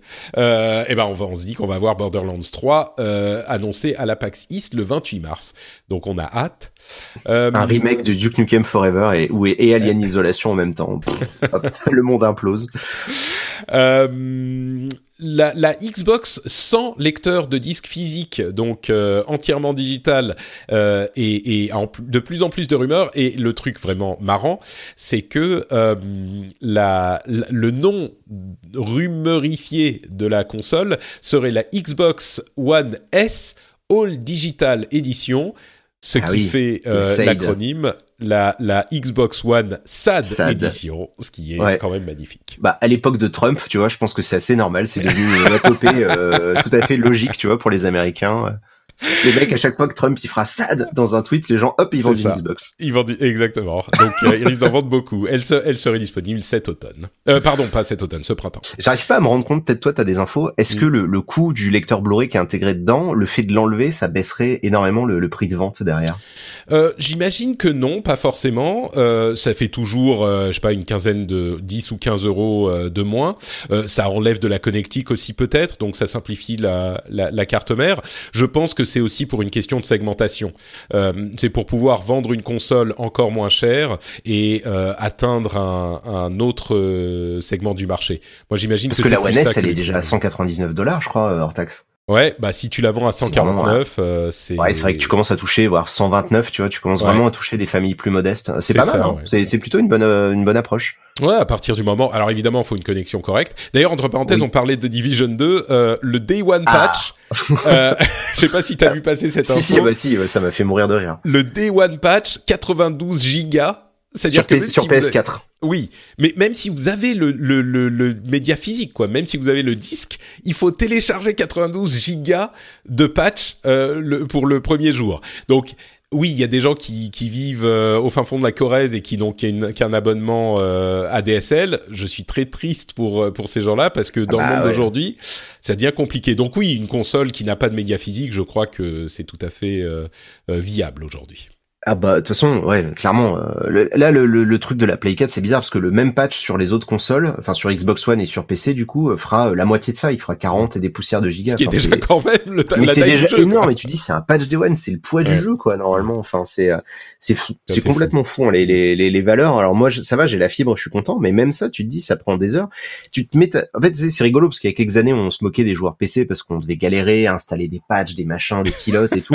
et là, aujourd'hui, tu mets ton jeu dans ta console.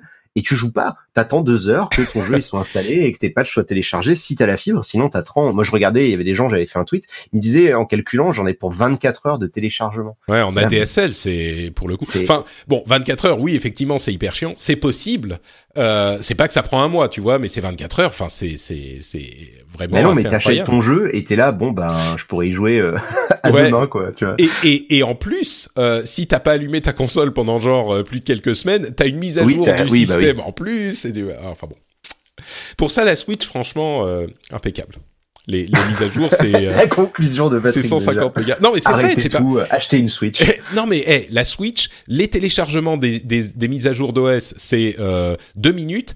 Elle redémarre en deux minutes et c'est bon, t'es tranquille. bah oui, non, non, mais ça euh, là-dessus, ils sont, ils sont bien. euh, Ça, ça bon, faut dire que c'est c'est une console de, de, de puissance euh, de 2008, donc forcément c'est plus facile à gérer, mais il n'empêche. Euh, bon, il fallait une petite euh, petite pique. Euh, Diablo est disponible sur goodallgames.com, Diablo 1. Euh, et c'est le seul store où on peut l'acheter. Je crois qu'on peut pas l'acheter même chez. Enfin, si on peut l'acheter sur Battle.net, je suis pas Non, sur le non, ça c'est sûr. On euh, peut plus euh, depuis pas mal de temps. euh, Ça faisait partie de ces jeux euh, qui étaient euh, Ah, pressentis pour arriver. Alors moi, j'ai, euh, du coup, je peux te donner parce que étant donné que je suis un peu insider GOG, ça fait pas mal de mois que c'est dans les tuyaux. Mhm. Euh, Blizzard oblige, j'ai eu beaucoup de retard, mais euh, mais du coup ouais, il y a eu euh, il y a eu vraiment une grosse négociation de la part de GOG pour essayer de récupérer ça. Donc j'espère que ça va vouloir dire qu'ils vont peut-être réussir à choper derrière Warcraft. Euh, pourquoi pas euh, Parce que bon, ils ont Warcraft maintenant, il y a le parce qu'il y aura Warcraft Warcraft 1, 3 tu veux Remasters, mais ouais, pour récupérer Warcraft 1 et 2, tu vois, ça pourrait être cool Ouais. euh, de les récupérer. Peut-être Starcraft, faut voir. Ouais, moi Et je pense que c'est pas Moi, je, impossible. vraiment, je, là, je, si jamais je sabre le champagne, si on arrive à récupérer Diablo 2, parce qu'aujourd'hui Diablo 2, on peut pas, euh, tu peux pas l'avoir dans ton Battle.net, quoi. Il faut que tu l'aies acheté à l'époque et, euh, et que tu le retélécharges depuis le site, mais tu peux plus acheter Diablo 2 aujourd'hui. Alors, euh, je suis en train de regarder, effectivement, euh, Diablo, c'est plus possible. Il y avait une époque, parce que moi, je crois que je l'ai, euh, je peux le télécharger depuis le site, je crois que je l'ai, Diablo 2, peut-être. Ah si, Diablo 2, pas. tu peux l'acheter depuis le site. Ah, Ah, ils le vendent quand même. Ah, Ouais. bah, j'ai rien dit. D'accord. Vendent- Euh, putain, ils te vendent ça 20 balles, quoi. Ils se moquent pas du monde. Ah oui, crois pas. forcément. Ouais, Mais- donc mais c'est je pas, que- pas arrivé pour demain. euh. Non, mais moi je crois que euh, il est pas impossible qu'ils nous sortent les versions remasterisées et que les anciennes soient disponibles sur Good Old Games à terme. Peut-être, Tu vois, c'est peut-être cette idée parce qu'ils se disent bah nous nos joueurs bah c'est des gens qui sont euh, qui veulent y jouer et puis dans les versions remasterisées, tu auras peut-être avec un bouton tu passes de l'ancienne à la nouvelle, tu vois. Mhm. Mais c'est la version moderne que tu peux avoir sur ton Battle.net, euh, sur l'app, etc. Et puis ils se disent si les gens veulent l'original original qui est en version vraiment comme à l'époque, euh, ils peuvent le, mettre sur Good Old Games et là ils peuvent aller le chercher là-bas. Ce que Et ce qui est cool, bon là je prêche pour ma paroisse, hein, parce que du coup autant euh, full disclosure, moi je suis partenaire GOG, donc euh, quand les gens achètent les liens euh, avec mon lien d'affilié, je gagne quelques centimes par jeu. Donc quelque part mon avis est biaisé, mais la version GOG, ce qui est cool, c'est qu'ils ont, ils font comme avec les autres jeux en fait. T'as soit la version d'origine, soit tu peux lancer une version qui va prendre en compte Windows euh, Windows 10, euh, le 64 bits, le, le grand écran, etc. Donc c'est quand même plus confortable pour jouer et pour streamer, parce que c'est tout con, mais euh, Ah du oui. coup j'en avais parlé avec les mecs de GOG. Diablo 1, moi quand je l'ai refait pour mon livre l'année dernière, euh, j'ai pu y jouer, c'était pas le problème, mais c'était impossible de le capturer parce que du coup c'était c'était pas du DirectX, c'était de l'OpenGL, donc c'était pas le c'était pas le bon truc. Il y avait aucun logiciel qui reconnaissait encore cette techno-là pour pouvoir le capturer. C'était un c'était un merdier sans nom que là, c'est Mm. beaucoup plus simple. Donc je serais pas surpris, j'ai pas regardé hein, parce que je suis en pause moi en ce moment, mais je serais pas surpris que sur Twitch il y ait des gens qui refassent du Diablo 1 euh, plus volontairement avec cette version là. C'est possible, ouais. Effectivement, sur le site, il y a Diablo 2 à 10 balles et Diablo 2 Lord of Destruction 10 balles. Ouais. Euh, sur Ouais, le c'est fou de pas le vendre ensemble à 10 balles, mais bon, c'est Ouais. bizarre. bah, bah, c'est bizarre.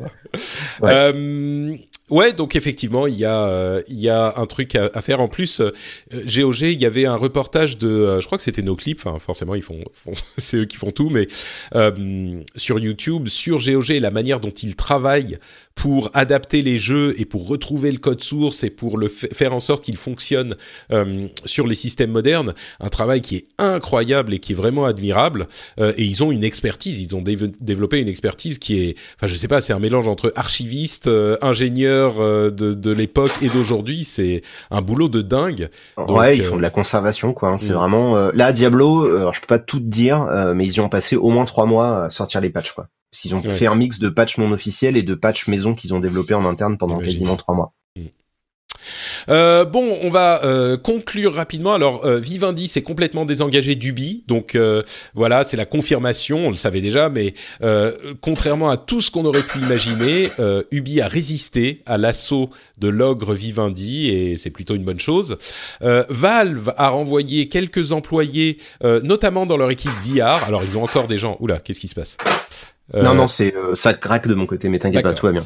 euh, ils, ils ont renvoyé des gens, euh, notamment dans l'équipe VR, donc euh, il semblerait qu'ils se, se calment euh, à ce niveau-là. Et Richard Garfield, euh, qui était impliqué dans Artefact, c'est le créateur de Ma- Magic the Gathering, euh, n'est plus impliqué dans Artefact, donc ça continue la, la, la j'allais dire la lente chute, mais pas du tout la chute très Oh, bah rapide. non, Artefact. ça, ouais, ça a été instantané. Hein. C'était vraiment une étoile filante. Hein, C'est Artifact, ça. Euh, j'ai même pas vraiment beaucoup envie d'en parler, mais euh, il y a le, le jeu Rape Day, qui est un jeu où on euh, pouvait violer euh, des femmes qui étaient en, en préparation sur Steam euh, après une, une levée de bouclier. Évidemment, Steam a décidé de faire une exception à son approche hands-off, donc euh, on n'interdit rien. Ils ont dit bon bah ce jeu-là quand même, ça, ça, on va pas l'autoriser. Euh, merci beaucoup. Et enfin, THQ a fait un FAQ, un, un T'as gardé les deux meilleures news pour la fin. Ouais, non, mais parce que je veux même pas passer de temps dessus. C'est juste que je les mentionne parce que c'est newsworthy, comme on dit. Euh, mais bon, j'ai pas envie de passer beaucoup de temps de temps dessus, mais si t'as des choses à dire, bien sûr, vas-y. Mais donc THQ a fait un euh, AMA, un Ask Me Anything sur 8chan. Euh, si vous savez pas ce qu'est 8chan, euh, vous connaissez peut-être 4chan, qui est un petit peu euh, les égouts de l'internet en quelque sorte. C'est les gens qui euh, font les trucs pour le lol, euh, et et il y a beaucoup de trolls et de memes plus ou moins de bon goût qui naissent sur 4chan. Eh ben 8chan, c'est tous les gens qui euh, ont été considérés comme pas trop hardcore pour 4chan. Ouais. Euh, ouais, c'est vraiment, euh, c'est vraiment euh, pédo- pédophilie, conspirationnisme, c'est genre sous couvert de liberté d'expression, genre on a le droit de tout dire. Euh, Enfin bon, bref, voilà. Et THQ, pour une raison qui est complètement incompréhensible, a décidé d'aller faire un, un, un Ask Me Anything, donc un, euh, de répondre à des questions sur 8chan. Alors moi j'ai pas vu le truc, mais tout ce que tout ce qui a été dit, c'est qu'ils étaient limite un petit peu en train de faire des clins d'œil, genre ouais, nous on est pour la liberté d'expression, allez-y.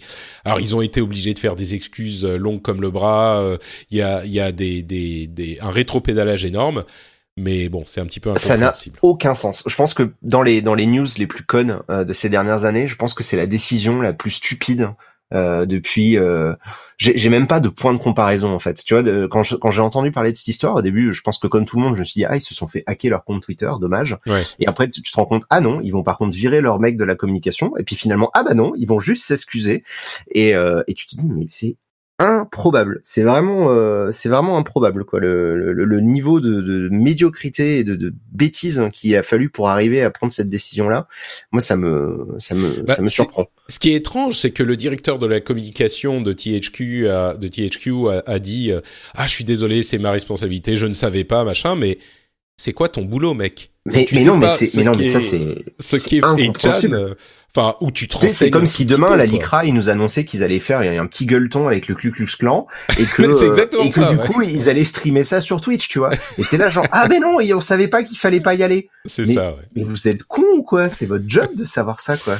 Tu te dis bon, c'est des gens qui font des jeux vidéo et le minimum d'informations, ils savent même pas ce que c'est les pires endroits où il faut pas aller quoi. Bah c'est ça, oui, exactement. Surtout si t'es responsable communication, PR, machin, à la limite, il faut savoir où tu dois aller, mais il faut aussi savoir à qui il faut pas toucher, quoi. Ouais. Donc, tu sais, euh, genre, même 4chan, je pense que le monde aurait implosé en se disant, quoi, ils sont allés sur 4chan, mais là, ils sont allés direct à l'étape d'après, quoi. C'était pas possible. C'était, euh, c'était surréaliste. Ouais. Il y, a, Surréaliste. il y a des gens qui ont dit ah mais peut-être que c'était pour faire parler d'eux et c'était un moyen. Oui c'est vrai. Du coup on parle Ah d'eux bah, et on n'aurait ouais, pas parlé d'eux autrement. Mais, bien, hein. mais là je crois pas quoi. L'idée qu'il n'y a pas de euh, de mauvaise pub, euh, là franchement je je, je pense non. pas. C'est Ouais. bref. Donc voilà pour cet épisode hyper hyper euh, euh, complet. Euh, on a passé un bon moment à discuter de plein de choses super passionnantes. J'espère que vous avez passé un bon moment avec nous également. Euh, et on arrive à la fin de l'épisode. Avant de se quitter, évidemment, euh, Benoît, est-ce que tu peux nous dire où on peut te retrouver? Je crois que tu es un petit peu en mode off. Euh, c'est quelques jours, mais bon. quand Oui, même- voilà, là, je prends une petite pause parce que j'ai vraiment, euh, j'ai vraiment trop tiré sur la corde. Tu sais ce que c'est euh, d'être à ton compte. Oui, Euh, je connais bien. Du coup, euh, ben là, euh, incessamment sous peu, il y a mon troisième livre qui va sortir chez Feur d'édition, donc qui revient sur la sur euh, sur la côte a été coupé, pardon? pardon, sur la série The Witcher. Que tu sais, c'est mon bouquin, mon troisième livre. Oui, euh, oui, tout à fait, mais je. Je pense, voilà, t'avais je- dû entendre parler. J'ai du mal à suivre le rythme, moi, Ah. euh, des, des, des sorties, tu vois, parce que t'en as sorti un, je me suis dit, ah putain, mais euh, gros bouquin, euh, Diablo, machin, euh, Ouais, puis... J'en ai fait un sur Dead Cell entre temps, qui est sorti en décembre, et là il y a euh, donc euh, d'ici, euh, là on est combien? On est le 11 pour l'enregistrement, euh, d'ici euh, 10 jours il devrait arriver euh, The Witcher. C'est fou. Oui, je crois que tu tu t'as mérité un petit peu de, de repos. Ouais, voilà. Du coup, là, c'est vrai que je souffle. D'habitude, ben, je suis plutôt sur Twitch, sur YouTube, même plus que souffler. Je suis vraiment dans une phase de, on en parlait en off, de, de remise en question de où j'ai envie d'aller. Tu vois, ça fait 9 ans que j'ai commencé tout ça. Euh, je suis passé par ouais. Gamecube, je suis passé par euh, les bouquins, les jeux Oui, vidéo. Gamecube, d'ailleurs, euh, on n'a même pas dit, on salue Yukish euh, qui quitte son poste de, euh, de, de Thomas Cusso qui quitte son poste de rédacteur en chef. Et du coup, lui aussi il va Pouillot. pouvoir dormir. Voilà, c'est ça.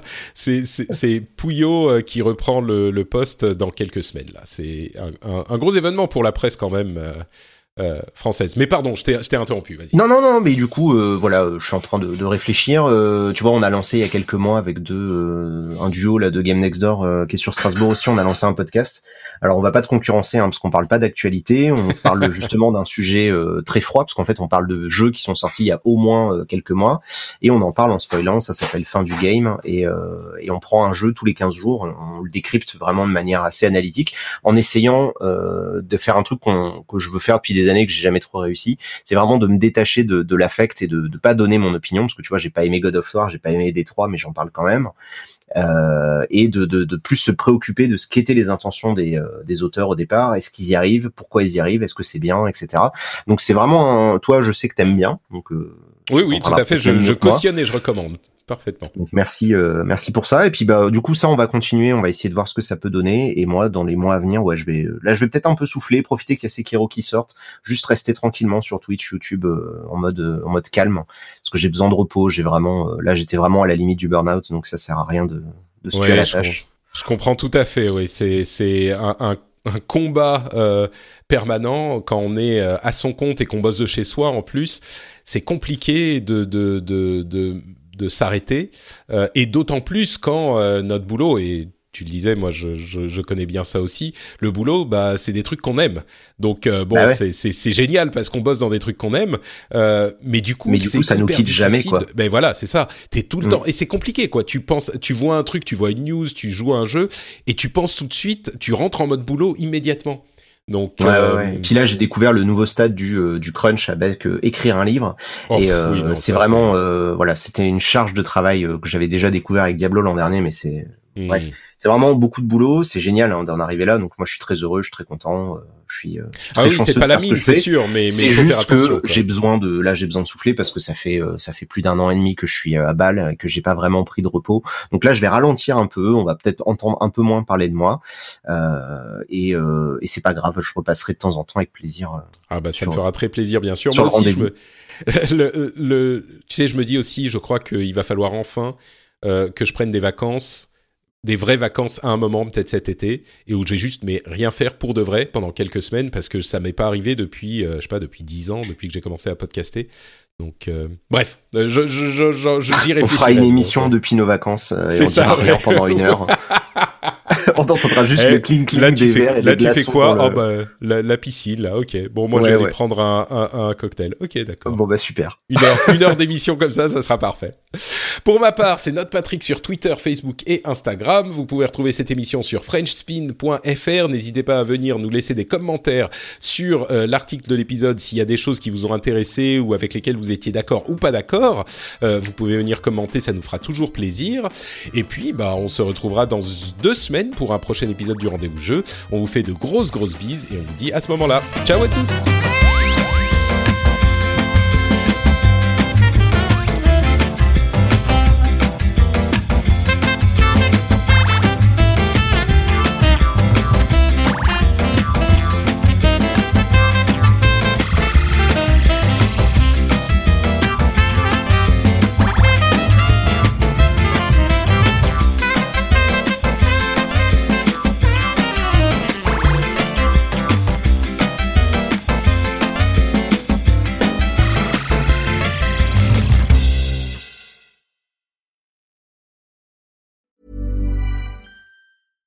Hi, I'm Dory Shafrir, And I'm Kate Spencer. and we are the hosts of Forever 35. And today we're talking about Club Med, the best all inclusive getaway for families. Today, Club Med has nearly 70 resorts worldwide, from beachside resorts in the Caribbean and Mexico to magical locations in the Maldives and Morocco to ski resorts in the mountains from Canada to the Alps. Between their all inclusive family programming, wellness offerings, land and water sports, and their French heritage inspired food and drink offerings, Club Med is the best way to elevate your family getaway, no matter which location you're at.